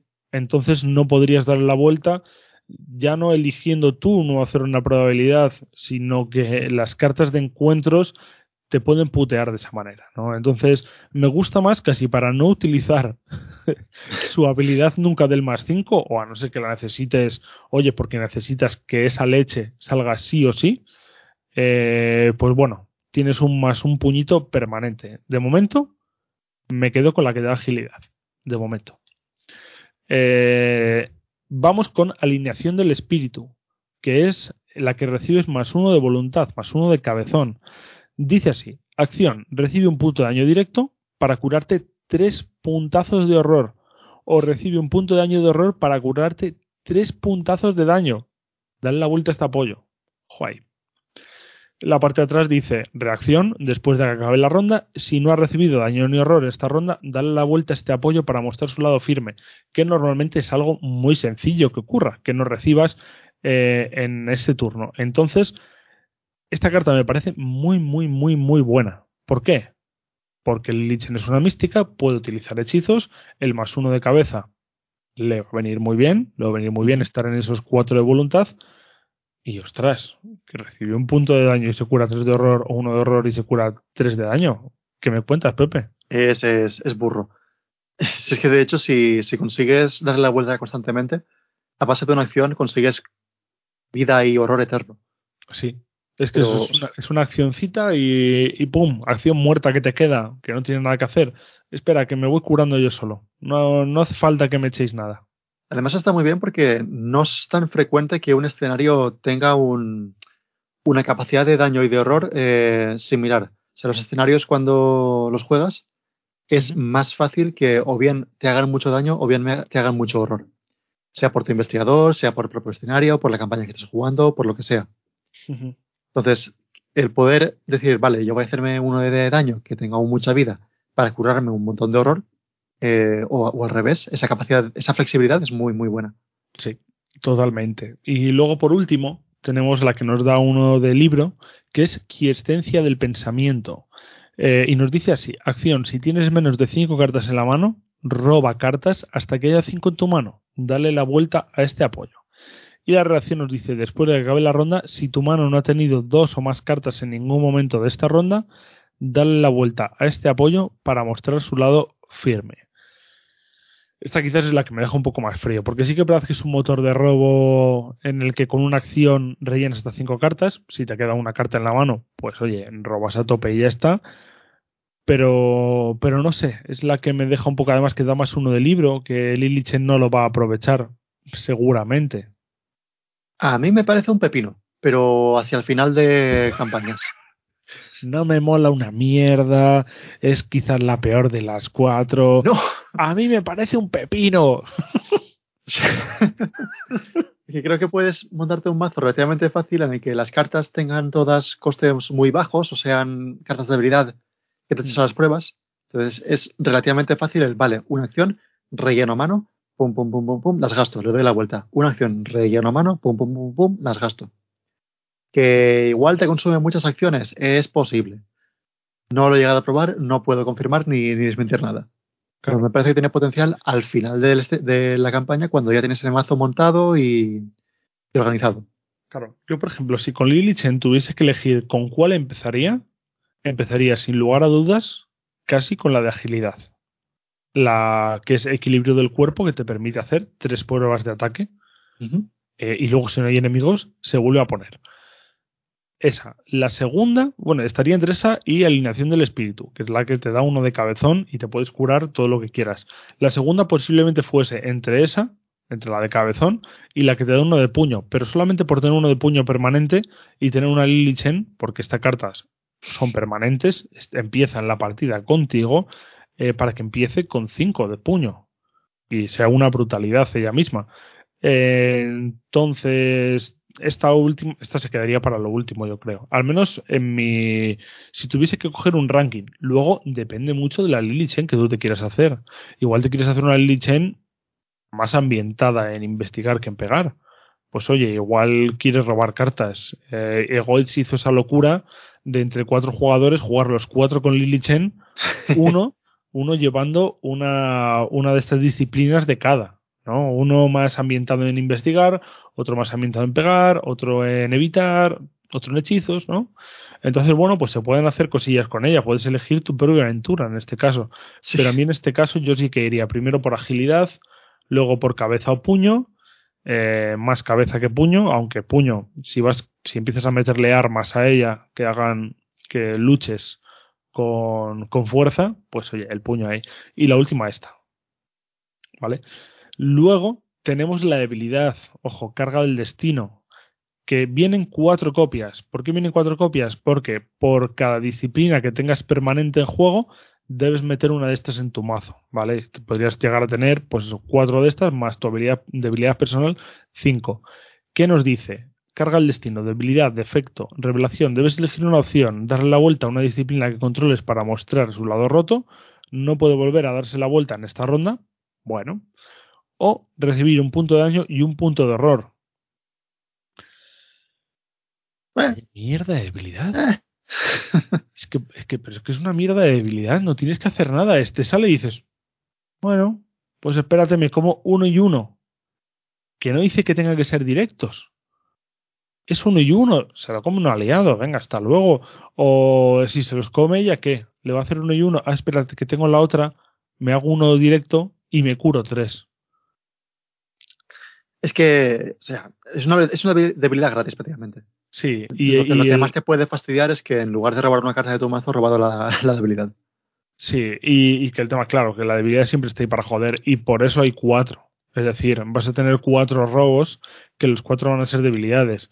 Eh, yo qué sé, si utilizas la de libro, fíjate, para robar hasta tener cinco en tu mano, robas y las cuatro son, son esta carta, y dices, bueno, que también te digo que es que poner las cartas en roto y luego darle la vuelta al, no en esta ronda, en la siguiente, porque no podrías, tampoco es un drama. No, no es tan difícil. Porque la, La mayoría de ellas no es tan difícil. Claro, porque la investigadora tiene unos stats buenos. Ahora veremos eh, qué cartas. Pues sabemos que puede llevar cartas místicas de nivel cero. Todos los hechizos que queráis. Las consumiciones, eh, los ajar de mor, todo lo que queráis, lo puede llevar. Bueno, ajar es nivel cero o es uno. Hay nivel Eh, cero, ¿no? nivel cero. Sí, hay de nivel cero, exacto. Estaba pensando que solamente había de uno. Entonces podéis llevar todo como queráis. Y luego, que queréis ir metiéndole armas más potentes más allá, pues podéis. Y es que ahora vamos a ver unas cuantas. Vamos a empezar, eso sí, Pepe, por las cartas de místico, ¿vale? Que son unas, unas poquitas. Y una es por la madriguera del conejo. Ojo, es un talento permanente, por eso no tiene coste, que dice el límite de uno por mazo. Compra esta carta al crear el mazo. Después de cada escenario de una campaña, reduce en uno el coste de experiencia de las dos primeras cartas que mejores antes del siguiente escenario. Aument- Aumenta en uno el coste de experiencia de las nuevas cartas que compres. ¿Vale? Eh, importante tener claro lo que significa mejorar o comprar en este caso. Exacto. Mejorar es si tenéis una, car- una carta en el mazo y la nueva carta que estás metiendo eh, con experiencia, digamos, tiene el mismo nombre. O sea, si yo tengo una consunción de nivel 0 y quiero una consunción de nivel 3, cambio la de nivel 0 por la de nivel 3 en mi mazo, ahí estoy mejorando. Si, si estuviese cambiando una HAR por una consunción de nivel 3, estoy comprando una carta nueva. Ya teníamos una carta como esta. Ya teníamos un, un, uno de estos permanentes, ¿no? Que empiezas la partida con ella, te hace traumita y hace exactamente lo mismo, que la siguiente carta que mejores eh, te la te la haga más barata. Entonces, esto es un poco lo mismo, ¿no? Es ya lo han dicho en los comentarios, ¿no? Que las que las cartas de místico son muy caras, que te van a costar lo suyo. Entonces, esto es la forma de abaratar las mejoras. Ahora sí, si te aumentan la experiencia de las nuevas cartas que compres, es un poquito más jodido. Sí, esto esto mola si tienes el mazo pensado desde el principio hasta el final. O sea, si sabes exactamente las, las mejoras que vas a hacer eh, con tu mazo, puedes calcular si te llega a compensar comprar esta carta o no, o no comprarla. Pero es, es, muy potente para, para, tener en los primeros escenarios una, una, mejora mucho más sustancial de lo que tendrías con cualquier otro investigador. Totalmente de acuerdo. Eso, sí, si en el segundo escenario tienes, por ejemplo, ya eh, dos construcciones de nivel 3 y dos ritos de búsqueda de nivel lo que sea, eh, interesante. Hmm. Además que es justo, o sea, estás, estás ahorrándote dos de experiencia para luego si te compras otra que te salga uno más caro. Así que bueno, no te tampoco te va a salir mucho y tampoco es decir, tampoco te hace algo peor. Es decir, la mayoría de las cartas eh, es un, oye, solamente te quitas en 5 el tamaño del mazo, que puede ir bastante bien, pero a cambio eh, solamente puedes llevar una copia de cada. Mm. Esta solamente es que cuando compres una te cuesta uno más de experiencia. Ahí tienes que hacer, que es lo que decimos siempre. Coges tu mazo, sabes qué mazo vas a llevar al principio mejorado, ¿no? Te haces el mazo mejorado, que es lo que decía que hace Andy, Start with the Name. Te haces el mando mejorado, el mazo mejorado, luego lo haces de nivel cero y ves toda la evolución de las cartas. Y cuando veas toda la evolución de las cartas, vas a saber qué es lo que tienes que comprar de un modo, qué es lo que tienes que comprar de otro, ¿no? Sí, yo como me lo planteo es eso, de Vale, eh, voy a mejorarme al principio todas las cartas de mi mazo que pueda mejorar. Hacia el final de la campaña voy a comprar cartas nuevas, pero como al principio de la campaña he tenido un macho, eh, un macho, un mazo mucho mejor de lo que debería tener en teoría, voy a poder conseguir más fácilmente puntitos de experiencia extra. Es como que está equilibrada la balanza de algún modo. Muy bueno eso. Entonces, bueno, aquí tenéis una carta que lo que os va a hacer es que os salga algo más baratito. Algo más, ¿eh? Tampoco una locura, pero oye, experiencia gratis siempre bienvenida. Al padre Mateo le puede venir muy bien, porque como ya empieza con experiencia, te puedes meter la otra, eh, que es que no me acuerdo cómo se llama. Mira, estaba buscándola, pero no me acuerdo cómo se llama. A ver si te llegas a acordar tú de esa que te metía trauma y. Eh, creo que es la investigación arcana. ¿Qué quiere sonar? Algo con arcano, ¿no? Eh, Arcane Insight en inglés, creo que era. No, mentira, mentira, mentira, mentira. Arcane Research era en inglés. Investigación arcana. ¿Ves? Justo. Exacto, Arcane Research. No, ojo. Investigación arcana. Es que ya hay tantos nombres que mi cabeza no, no computa. Ya, y entonces pues, está la palabra arcano que flipas. Claro, es permanente. Cuando adquieres una investigación arcana, sufres un trauma mental. Después de cada escenario de campaña, reducen uno el coste de experiencia de la primera carta de hechizo que mejores. ¿Vale? Aquí te dice que tiene que ser eh, carta hechizo. Aquí es carta. ¿Vale? Aquí directamente es carta. Entonces, si tienes dos Arcane Research y tienes un por la madriguera del conejo, que dos Arcane Research es lo que hacía yo con, por ejemplo, con Luke Robinson para que te salga mucho más barato, pues tienes dos trumas mentales, que en un místico no debería ser un problema, mucho más allá, y te estás ahorrando de la primera carta que compres tres de experiencia. De, la que mejores, quiero decir, de la que mejores. Vale. ¿Vamos al siguiente? Vamos al siguiente. El siguiente, ojo, el Bo. la vara de dragón. ¿Llega a ser, llega a ser boss? Sí, es un, es un palazo. Sí. Sí. Es un apoyo de coste 3 que nos da un puño para pruebas de habilidad y es un objeto arma cuerpo a cuerpo. Ojo, nos dice, aun ocupando dos manos, nos dice que tienes un espacio arcano adicional. Combatir. Recibes más un puño para este ataque por cada uno de tus espacios arcanos que estén ocupados. Si al menos dos de tus espacios arcanos están ocupados, este ataque inflige más uno de daño. Y esto es importante porque el Lich Chen, como es mística, puede llevar hechizos, puede llevar esta vara del dragón. Entonces, para ella, ponerse unos hechicitos, rellenar tres huecos, eh, le va a dar un más tres para los ataques si tiene los tres, eh, los tres huecos tapados. Y además, además más uno de daño. Sí, sí, sí. Eh, como arma de místico me sorprendió que hubiese un arma así como buena. Sí. Me Luego, gusta mucho. Claro, luego todo esto hay que combarlo, ¿no? Porque os tenéis que remitir a tres programas atrás cuando analizamos las cartas de guardián. Los cuchillos mariposa, todas las cartas de guardián mejoradas, ¿no? Así que ahora es un buen momento para coger y empezar.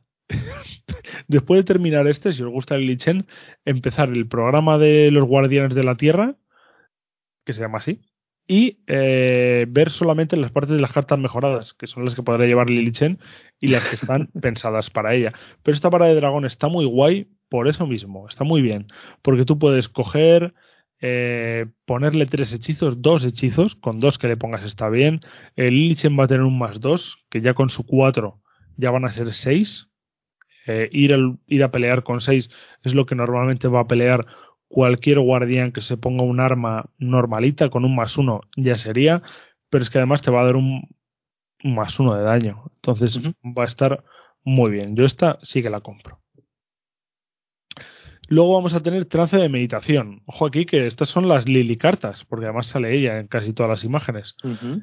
eh, o en muchas. Es un evento de coste 2 que te da un cabezón y, y un libro para pruebas de habilidad y es inspiración espíritu. Por cada uno de tus espacios arcanos que esté ocupado, cúrate un punto de daño o un punto de horror. Eh, en esta campaña me da a mí que va a haber mucho daño y mucho horror. Pues me parece que esta carta va a ser bastante clave para la campaña de, de los confines de la Tierra. Sí, sabemos que Lily ya hemos visto que tiene una carta que te hace un punto de daño y te cura 3 de horror o te hace uno de horror y te cura 3 de daño, pues aquí tenemos un poquito más para curarte. Eh, este es para curarte a ti mismo. ¿Vale? Pone cúrate. Ahí está lo importante. No vais a pensar que puedes curar a tu amigo el del pueblo. No. Cúrate a ti mismo. Eh, si llevas el bo de antes, que hemos visto, la vara del dragón, la Dragon Pole, eh, puedes llegar a curarte si tienes tres espacios, tres puntos de daño y tres puntos de horror por dos de coste, que no está nada mal. Bastante bien. Dos de coste y una sola acción para eso está, está bien. Bastante mejor Eh, que una asquerosa cura de emergencia. Sí. O sea, curar dos es. eh, curar tres puede estar muy bien. Y curar cuatro si lleváis un doble signo mágico y llenáis los cuatro espacios de arcano, como en el mazo que tengo de Jacqueline. Estará por ahí en la, en la descripción. Eh, curar cuatro por dos está súper bien. Sí, totalmente. Eh, pero claro, dices, "Buah, ojalá viniesen hechizos aquí de nivel 0 para poder meterle a Lily y tal. Mira, viene un hechizo de nivel 1, no lo puede llevar. Entonces, Ah. las cartas que hablemos ahora no las puede llevar Lily Chen. Las cartas que sí que puede llegar serán, serán las multiclase, que ya hablaremos de eso en algún Que momento. ya hablaremos de ellas, ya hablaremos de ellas. Las cartas místico en este caso las puede llevar Norman Withers, ¿vale? O sea que todos estos, y todos los investigadores que ya tenemos que son místicos o de otra clase que pueda llevar estas cartas. Entonces estas cartas no son para Lily Chen. He dicho que salen imágenes, creo que salen alguna otra más. ¿Salen alguna otra más? Eh, no, igual he metido, no. patin, he metido patinazo histórico, pero no pasa nada. Salen muchas porque salen todas sus disciplinas ella. Entonces, Salen eh, muchas de las de nivel cero. salen muchas de las de nivel cero. Eh, pero, eso mismo, estas no las puede llevar Norman Withers. Las puede llevar.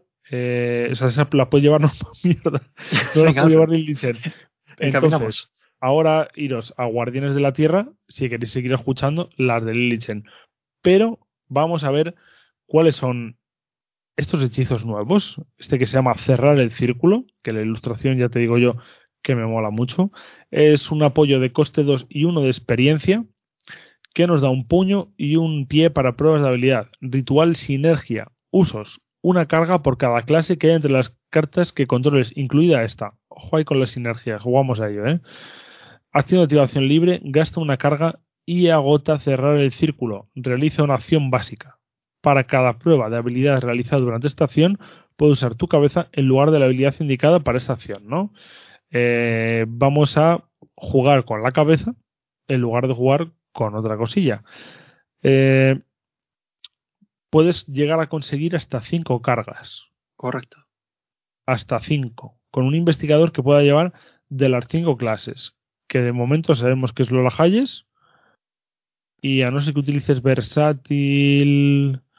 Y multiclases. Eh, y multiclases de estas que te dan 3. Pues bueno, esto tendremos que verlo. Porque lo de las sinergias abre un mundo muy gordo. Ya hemos visto en los anteriores que hay muchas cartas que tienen esta clase de sinergia y lo veremos sobre todo también en multiclase y en las neutrales. Yo, si, eh, si mi experiencia vale para algo, eh, en un mazo en el que vais... eh, una experiencia, de hecho. En un mazo en el que en el que vais a llevar esta carta, lo más habitual es que lleves apoyos suficientes como para que, de, como mínimo, saques tres cargas. Tres cargas es un poco mediocre. Te interesa llegar hasta cuatro. Porque una, un punto clave de esta carta es que la, la acción básica esta, o sea, la acción de la propia carta es una, una, capacidad de activación libre, o sea, que no te usa acción.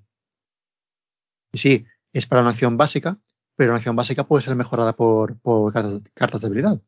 Entonces, la veo, la veo bastante mejor de lo que parece de primeras. Investigadores como Marie Lambeau, por ejemplo, para investigar y además tiene un poquito de apoyo de, de buscador, que puede usar la, la, deducción, la mejorada, ¿no? Eh, yo que sé, también Daisy Walker, también Diana Stanley, de hecho. No, Diana Stanley, bueno, si vas con la build de llegar a mucho de cabeza, también. Sí, yo suelo ir a, a meterla y a meter, cancelar mil cosas y, y al final acaba siendo monstruosa. Pero Además sí, de la bueno, Stanley de base, la espada encantada de nivel 0 también le, también le puede llegar a interesar. Y ya es una multiclase, es una clase más. O sea que es mucho más. Yo recomiendo de echarle un vistacillo y ver si os cuadra en el mazo. Uh -huh. Pero aquí tenéis cerrar el círculo por si queréis utilizar la cabeza, pues yo qué sé, para evitar. Aunque para sea. evitar, para investigar, Para investigar. para combatir. eh, Claro. es, hay muchas posibilidades, en serio. Tenemos una carta que puede parecer sacada de la serie de dibujos animados de Avatar, pero que no lo es, que se llama Vientos de Poder, que es un evento de coste 2, experiencia 1, da dos cabezones para pruebas de habilidad, es una carta espíritu, y dice coloca dos cargas sobre un apoyo que controles. Acción de reacción, después de que robes los vientos de poder durante tu turno, juégalos. Eso mola mucho Uh -huh. porque si las robas eh, durante cualquier acción, ¡pum! Colocas dos cargas y no tienes ni siquiera que pagar los dos, ni la acción. Y eso es el que sale a Kachi, ¿no? Como invocando una especie de, de elemento marino, bueno, elemento marino o de un río, porque está en medio de la sabana. Eh, y bueno, es una manera más, más de que salga Akachi mola, ¿no? Porque Akachi lo que hace es colocar cargas sobre los apoyos y esta carta lo que hace es colocar cargas. Entonces es muy temático y mola mucho. Pero bueno, es una carta de apoyos. Ya teníamos alguna igual de, bueno, hay una de robar recursos, ¿no? ¿O de qué era? Sí, de, de recursos, la de, la de buscador. Uh -huh. Que si la robas, la juegas, pillas dos recursos y no sé qué, qué, más había. La mejorada te permitía pillar más recursos. Había algún efecto extra. Uh -huh. Pues tenemos una carta del estilo para colocar cargas. A mí últimamente estoy también en ese momento de mi vida, Pepe, en el que me gusta jugar cuantas menos cargas, mejor. O sea, me gusta ¿Sí? jugar más los mazos, sí, los hechizos, ostras, desde que salió esto sentido, yo ya no juego rito de búsqueda. Uh -huh en ninguno de mis mazos. O sea, ya se ha convertido que dirá la gente, pero ¿qué dices, idiota? Pero si rito de búsqueda está overpower, puede ser, puede ser, puede ser que esté muy bien.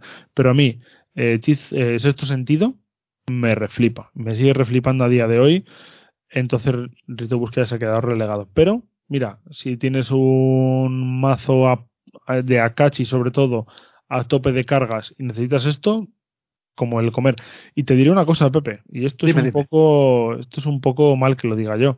He dicho que estoy en un momento de mi vida en el que las cargas se me hacen muy pesadas en los mazos, pero el investigador que he diseñado yo funciona con cargas. O sea, Algo ha pasado ahí. algo, algo pasa con Alfred. Eh, no diré nada.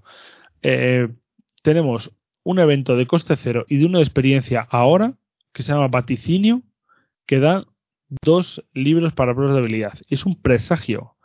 Eh, dice rápido, juega esta carta cuando un investigador que esté en tu lugar fuese a robar una carta de su mazo o del mazo de encuentros. ¿Vale? Ahora, nombra una carta. Si la carta robada es la carta nombrada, ese investigador puede, elige una opción, cancelar los efectos de esa carta y descartarla, o jugar inmediatamente esa carta con menos 2 a su coste. Como, este, esta es que me flipa. Me revienta la cabeza esta carta. Esta es muy para la señora escritora, la leche, es que estoy, estoy muy pezoy. La que vino en el libro, Glo- Gloria Sí, Goldberg, Con, con Gloria y con Norman le sacas un jugo. sí, para los dos. Obviamente, Norman va a funcionar, pero para mirar el mazo de encuentros, Gloria Goldberg puede ir pero petadísima. Y esto de cancela los efectos de esa carta y descártala, pero ¿qué me estás diciendo? Tremendo. Y además, ojo, cuidado, que aquí puedes cancelar debilidades. O sea, no, te, di- no te dice que no, no puedes ser una carta de debilidad. Puedes cancelar tus propias debilidades o las de tus investigadores que estén en tu lugar. Claro, Es- porque si, es- si esa carta es la carta nombrada, puede ser cualquiera. Es te un que pepinaco de carta, es brutalísima. Sí. Y de hecho, a ver, los que más van a hacerle uso son Norman y Gloria, sin duda alguna. Gloria quizás quizá más para lo- el mazo de, de- de encuentros y quizás Norman más para su propio mazo, para jugar cartas más baratas y eso. Pero en general, cualquier místico puede sacarle uso porque tenemos de, de aliada a ver si me acuerdo el nombre. ¿Te acuerdas de la aliada esta que te da un libro que es mística? Eh, que por una capacidad de activación libre te deja mirar la carta de arriba del mazo. Te diría que sí, Pepe. Te diría que sí, pero hoy como estoy más pez de lo normal, te diré que no. La estoy Eh, buscando, no la encuentro. mientras lo ¿por busca, mientras lo busca yo miro. De todas formas, no sé, es que me mola mucho. Ya si Norman Withers hace que su mazo sea barato, porque la carta de encima te cuesta menos uno, que puedes buscar una carta y esa te cueste menos dos, uff, es, es muy loco. Entonces, bueno, yo qué sé, es, es, es maravilla, maravilla pura. Imagínate, primer turno de. de... Son, es cualquier carta la de Norman Withers, no son solamente eventos, ¿verdad? Solamente. O sea, es cualquier carta que, que hay arriba. Arriba del mazo, sí. Vale. Imagínate, primer turno de, de Norman Withers, arriba hay un, un señor Milan Christopher. Y haces, pum, Milan Christopher por uno. Es que totalmente. Sí, La aliada que- ¿no? Sí. Dime, dime, dime. dime. La aliada que decía, por cierto, es Alisa Graham. Ah, vale, vale, vale. Es que ¿sabes qué pasa con Lisa Graham? Que siempre que lo he utilizado, lo he utilizado para el más uno del libro, porque metía perdición, creo, si cambiabas la carta de sitio, ¿cierto, no? Sí. Yo O Alisa sea, puedes Graham la- mirarla, que es gratis. Correcto. Y después, si quieres llevarla abajo de tu mazo, te cuesta uno de predicción. Ujú. Estamos hablando que Alisa Graham, por ejemplo, que puede llevar a Norman Withers también, puede ser un buen aliado para ella, para él con este mazo. A Norman Withers le da completamente igual. Sí, bueno, pero puede mirar del mazo de encuentros, ¿no? Ella. Eso sí, es así. Claro, a eso me refiero, que puedes mirar del mazo de encuentros con ella, la mira y dice, hay antiguos males, oh vaya, que se quede ahí. Espera, que cuando juegue, pum, juego vaticinio y digo antiguos males, el antiguos males, cancelo antiguos males. Eso o un enemigo tochísimo que digas, mira un profundo macho, ay macho, no, no quiero que salgas ahora. Sí, pero eso que como tenemos acceso a Lisa Graham, cualquier investigador místico eh, puede, puede darle uso a esta carta perfectamente. Incluso cualquier investigador que pueda llevar hasta cartas místico de nivel 1 Sí. y cartas místico de nivel 0, porque podrá llevar a Lisa Graham. Eh, me parece muy pepino. Esta se queda en el top of the pop ahora mismo. Tenemos otra de coste 1, que esta es una habilidad, se llama Teoría Ocultista, que es experimentado experto, y nos dice, mientras la teoría ocultista esté en tu mano o asignado una probabilidad, obtiene una cantidad de iconos cabeza igual a tu libro y una cantidad de iconos libro igual a tu cabeza, ¿vale? Eh, esta ya lo dijimos, por ejemplo, es para Norman Withers porque viene en este ciclo. Si lo utilizásemos en Norman Withers eh, y utilizásemos en una prueba de, de cabeza valla, te daría pues, un más 4. Si lo utilizamos en uno de libre, te daría un más 5. Irías con Ujú. 9 a las dos pruebas, que sería algo maravilloso. Pero bueno, es un poco lo que digo, ¿no? Es un poco lo que digo. Igual que la de Savant, igual que las demás. A mí es que pues, me gustan más los hechos. me gusta más que te diga, y te regalo un bocata de salami. Y dices, oye, pues me regalas un bocata de salami, igual tiro por ahí. Pero esta se me queda un poquito más osainas, ¿no? Es un, Sí. es un ¿cómo decirlo? Es, es un efecto gordo, porque te está dando siempre un más mucho, porque siempre tú, como tienes a tu investigador, vas a saber eh, cuánto te va a dar esta carta sí o sí. La utilices para una prueba y para otra. Posiblemente sea mejor en dificultades más altas, pero me queda un poco como todo, un poco frío. Sí. Entonces, bueno, vamos con la siguiente ya directamente. Esta ya ves, me deja un poquillo fresco. Destinos paralelos. Un evento de coste cero y dos de experiencia. Cabeza. Interrogación para pruebas de habilidad. De esta ya teníamos una. Sí, había la de nivel cero. Exacto. Y esta es de nivel 2 ahora, ¿vale? Nos dice, mira las seis primeras cartas del mazo de un investigador o del mazo de encuentros. Puede devolverlas a la parte superior de ese mazo en cualquier orden, o bien devolverlas a ese mazo y barajarlo. Si miraste el mazo de un investigador, ese investigador puede robar una carta. ¿Vale? Estamos hablando de que, de que, por ejemplo, con la carta anterior que hemos visto, ¿vale? En la que puedes cancelar una carta, vaticinio, podrías utilizar destinos paralelos para vaticinar un poquito. Y si tienes dos vaticinios en la mano, has mirado seis cartas y sabes perfectamente lo que va a llegar en encuentros. Eh, la anterior, la anterior era un poco más putadilla, la, la que no tenía experiencia, porque solo te dejaba ver cuatro cartas del mazo de encuentros, solo del mazo de encuentros, revelabas una ficha de aleatoria de la bolsa del caos y si era un símbolo malo, devolvías esa carta al mazo de encuentros y lo barajabas. Si no, las devolvías como tú querías, a tu gusto, ¿no? Entonces esta ya eh, te hace que no tengas que jugártela, que iba sobre seguro. La mejora esta es, es brutal. Sí, o sea, eso- la mejora en todos los aspectos. Porque si quieres devolver tus cartas en cualquier orden, ya si es cualquier místico, vas a poder jugar vaticinio para restarle, para ponerle un menos dos. Como tú has dicho antes, Pepe, si ves que la debilidad está ahí y sabes en qué punto va a caer, cuándo vas a robar esa debilidad, dices, oye, pues mira, me la voy a poner la debilidad porque he mirado mi mazo, me la voy a poner la segunda carta, ¿vale? Como he mirado las cartas de mi mazo, robo una carta y la siguiente sé que es la debilidad y como tengo vaticinio, la cancelo. ¿Sabes? Entonces Muy me bueno. parece, me parece que está muy bien esta de destinos paralelos y que comba muy bien con vaticinio, que eso es muy importante. Además, que, como tenemos la de nivel cero, es una mejora, así que lo- la podríamos pillar un poquito más barata con, el, con la madriguera del conejo. Exacto. La madriguera, ¿cómo, cómo se llama? Eh... Sí, por la madriguera del conejo, exacto. ¿Con esa o con las otras que he dicho antes? La Las otras de- no, porque no es un hechizo. Ah, no es un hechizo, es un No es un augurio. Calla, ahí calla, ahí calla, no- ahí calla, nos, la, han calla. ju- nos la han jugado. pero, pero vamos, que. auguri, claro, es auguri en inglés, pero es presagio en español. Sí. Es un presagio, exacto, no, ahí ya no valdría. Pero por la madriguera del conejo, totalmente de acuerdo. Eh, esta me gusta mucho, comba muy bien y para todos los que quieran ver cartas, tira muy bien. De hecho, te puedo tirar de más combos con estas cartas y es que otro combo es eh, la que ya hemos dicho, vientos de poder. También. Porque vientos de poder, con ella podemos coger, miramos seis cartas, ah, que está entre las seis cartas, pongo vientos de poder, la primera arriba. Y me va a hacer que robe una carta esta carta. Entonces, robo, ah, es vientos de poder, se juega automáticamente porque la he robado durante mi turno, ¿no? Entonces es muy conveniente, es muy conveniente para un mazo de cargas, también te puede venir muy bien para buscar eso, ¿no? Eh, ya nos quedan cuatro cartitas, Pepe, solo. Eh, una es el Atlas Astronómico, ojo, eh, tres de experiencia, tres de coste, apoyo, tres eh, iconos para pruebas de habilidad, que uno es una cabeza y otro dos libritos, y es un objeto tomo.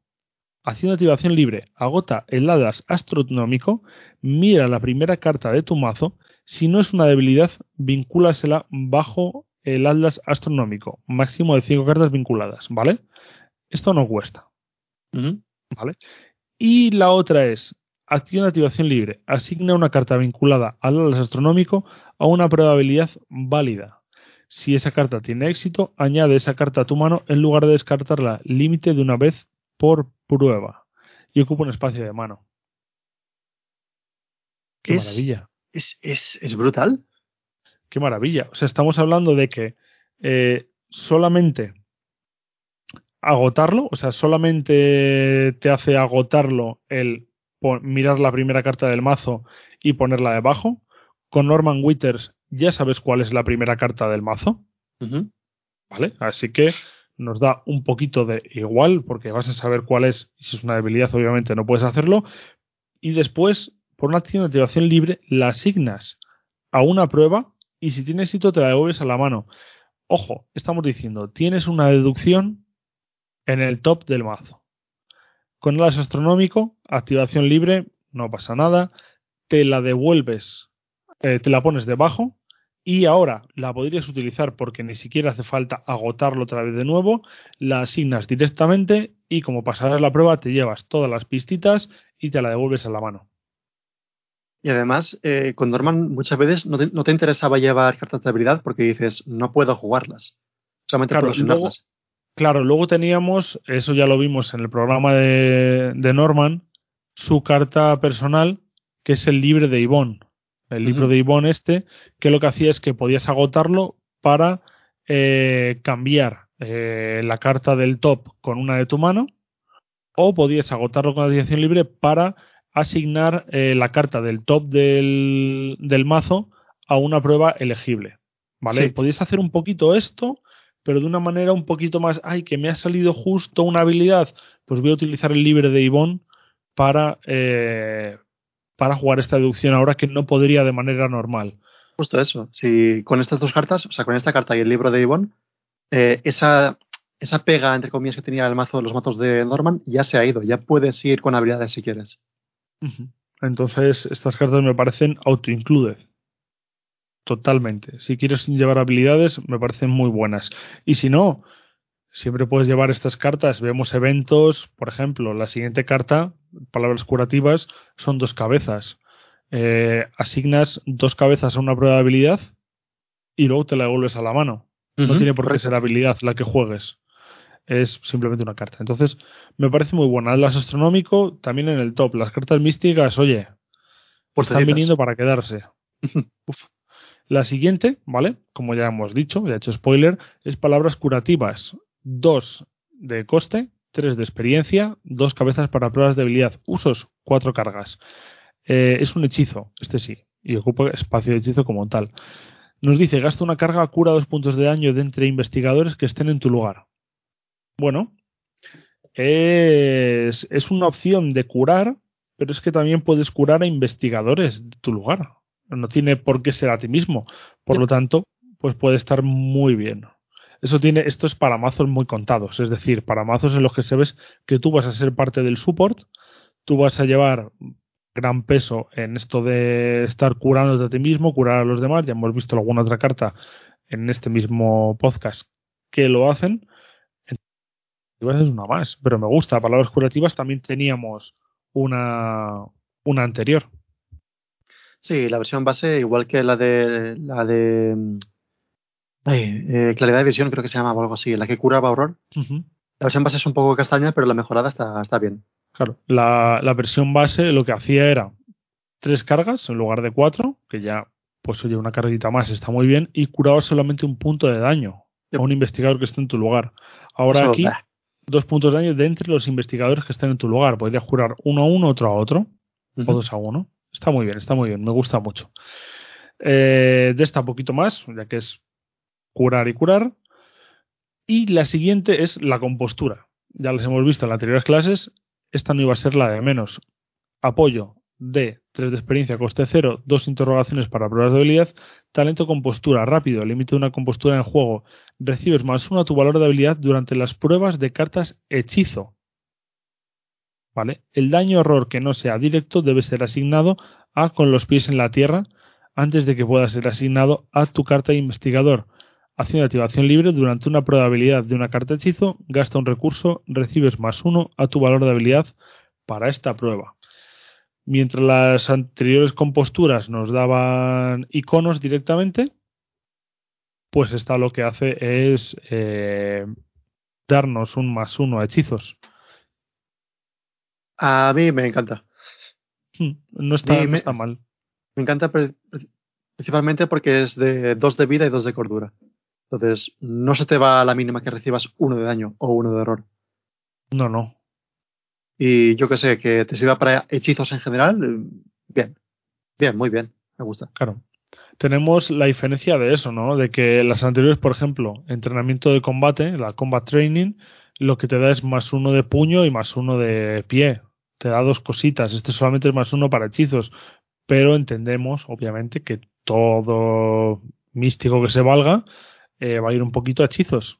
Entonces esto Sí. le puede venir muy bien. Como mínimo te vas a llevar uno o dos en el mazo. O sea Claro. que lo más seguro es que vayas a darle muy buen uso. Pues aquí la tenemos. Eh, todas suman cuatro, creo. Pero es eso lo que tú dices, Eh, ¿no? Que- Sí, de cuatro. De, Sí, de Sí. cordura, sí. Claro, pero que estas son dos y dos. Que tienes más fácil de que, no, se lo puedes dar antes a los aliados que tengas, a los apoyos, antes que metértelo a ti. Sí. Eh, pero claro, con este dos, siempre puedes decir, mira, se puede llevar un puntito de horror y un puntito de daño, que no le va a pasar nada. El siguiente ya lo matará, pero aún así se queda todavía en mesa, ¿no? Entonces, muy interesante también. Y la última carta es Magia Auténtica, carta única, que tiene un subtítulo que dice Rehaciendo la realidad. Coste 4, 5 de experiencia. Ojito. Eh, dos cabezas para pruebas de habilidad y una interrogación. Objeto, reliquia, tomo. Usos, una carga. Repone esta carga al comienzo de cada ronda, ¿vale? Así que tenemos una carga por ronda. A no ser que tengamos algo que le meta más cargas, etcétera. Ujú. Puedes resolver capacidades de apoyos hechizo de tu mano revelándolos de tu mano. Trata magia auténtica como si fuera el apoyo revelado. Para pagar sus costes, gastar cargas, realizar su efecto, etc. Y ocupa un espacio de mano y un espacio de hechizo. Esta carta aún le estoy intentando sacar punta. Sí, a mí es la que me, me cuesta un poco más. O sea, me peta la cabeza, me, me, me flipa. Yo, yo quiero usarla y quiero hacer un mazo con ella. Pero aún me está costando un montón sacarle partido. No, no consigo. No consigo encontrar la combinación mágica de, de, de apoyos. Hmm. Es un poco la más rara, ¿no? Porque tú siempre vas a tener una carga aquí. Entonces puedes resolver las capacidades de hechizo de tu mano revelándolos de tu mano. Revelas directamente el hechizo de tu mano y lo juegas, ¿no? Y magia auténtica la tratas como si fuera el apoyo que has revelado. Correcto. Eh, la idea que yo tenía en la cabeza al menos era usarla con tú y la Catherine Price para reponer la carga automáticamente. Porque al tratar la- el True Magic, el- la, la magia auténtica, como la carta que has revelado, eh, lo que estás haciendo es una capacidad de acción de un hechizo, porque se convierte como en el hechizo. Sí. A menos esto es en mi cabeza. e igual después dicen, no, no, no, porque no se convierte del todo, es no sé cuántos. Esto me gustaría que, que aclararan en un, en Sí, un es que esta carta está un poco. ¿Sabes las cartas que están mal explicadas? Que las lees una vez y dices, no, no, no, aquí pasa algo. ¿Por qué no pone gasta una carga? Eh, falta, ¿sabes? O sea, hay algo que no lo llega a completar la cabeza. Y a mí me jode mucho que además de ser de 5 de experiencia, que ya es un coste muy elevado, te ocupe un espacio arcano y un espacio de mano. Sí, esta carta está hecha para llevarla una en el mazo, pillar el bibliotecario que te busca tomos en el mazo y conseguirla con eso. No, no, no de otra manera. Que si tienes el, ya os digo, que si tienes el símbolo arcano aquí, puedes jugar los hechizos de tu mano revelándolos. O sea, ni siquiera tienes que bajar los hechizos. Entonces, bueno. Pero me gusta un poquito menos. Me gusta un poquito menos. Es un poco más rara. Veremos cómo. A ver si podemos encontrarle un juego. Si Pepe se lo puede encontrar, que es el auténtico cerebro aquí eh, en esta conversación de A2. O, y lo demás, ¿cuál es de todas estas cartas, Pepe, la que más te ha gustado? A mí dos. Primero la magia auténtica porque me, me, me flipa. No sé si será buena o no, pero me flipa. Eso, eso es también importante. Y luego el vaticinio. Creo que es mi favorita de las de místico de aquí. A mí mis favoritas pueden llegar a ser Vaticinio y el Atlas Astronómico. Uf, también, también muy buena. Joder, el círculo, es que, es que me gustan todas mucho. Claro, no, no, no, es que es cartazas. Y el Dragon Pole, la vara de dragón, puede parecer una gilipollez, pero yo creo que puede pegar unas buenas toñas, ¿eh? Con este. Sí, es muy buena. Y además que cualquier místico más o menos puede incluso llevarla. Con que tenga 3 de puño base, pu- se puede poner en 6, que es bastante respetable. por ejemplo. Por ejemplo, Claro, es Akachi, que por es ejemplo. muy, muy respetable. podría llevarla, ponerse a hacer hechizos como loca eh, y tal. No, no, me, me parece que está muy guay. Entonces, bueno, no, hay, no hay mucho más realmente. Tengo muchas ganas de analizar la semana que viene, que no sé si estaré, porque como ya sabéis que como la semana que viene vamos a, a Bilbao a ver cómo volvemos de Bilbao. Ojo, volvemos David y- David y ahí creo que me va a tocar además dormir con David. Uf, Ojo, qué bien. Qué, Qué qué alegría. qué Mm. sexy. Y, ¿Eso y claro, las noches de Alfred? Las noches de. Ahí, ahí, ahí es cuando. no, pero jugaremos un insondable. Porque vamos a estar en un. Vamos a estar en una casa 6. Entonces, 6. Un insondable. Las amates salen. Ya estaría. Matemática. Pura. Entonces, nada, yo, sobre todo, muchas gracias a ti, Pepe, que sé que tienes que hacer malabares para estar aquí conmigo hoy. Eh, además que hemos grabado antes para poder estar un poco más frescos. Mira, son las cinco y media de la tarde. Eh, no tenemos que estar hasta las 2 de la mañana, por lo tanto, hoy podemos cenar calentito y acostarnos bien. Uf, mañana no tendré sueño cuando vaya a trabajar. Bueno, sí que lo tendré, pero no tanto al menos.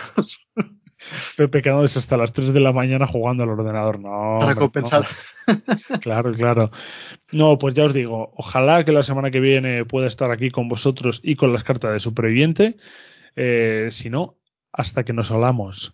Pero muchísimas gracias, Pepe, por estar en el episodio de hoy. A todos vosotros por escucharlo. Y nos vemos la semana que viene. La próxima, investigadores. Y ya sabéis, investigadores, si os tienes con la mano abierta queréis dar, de Lily os vais a enamorar.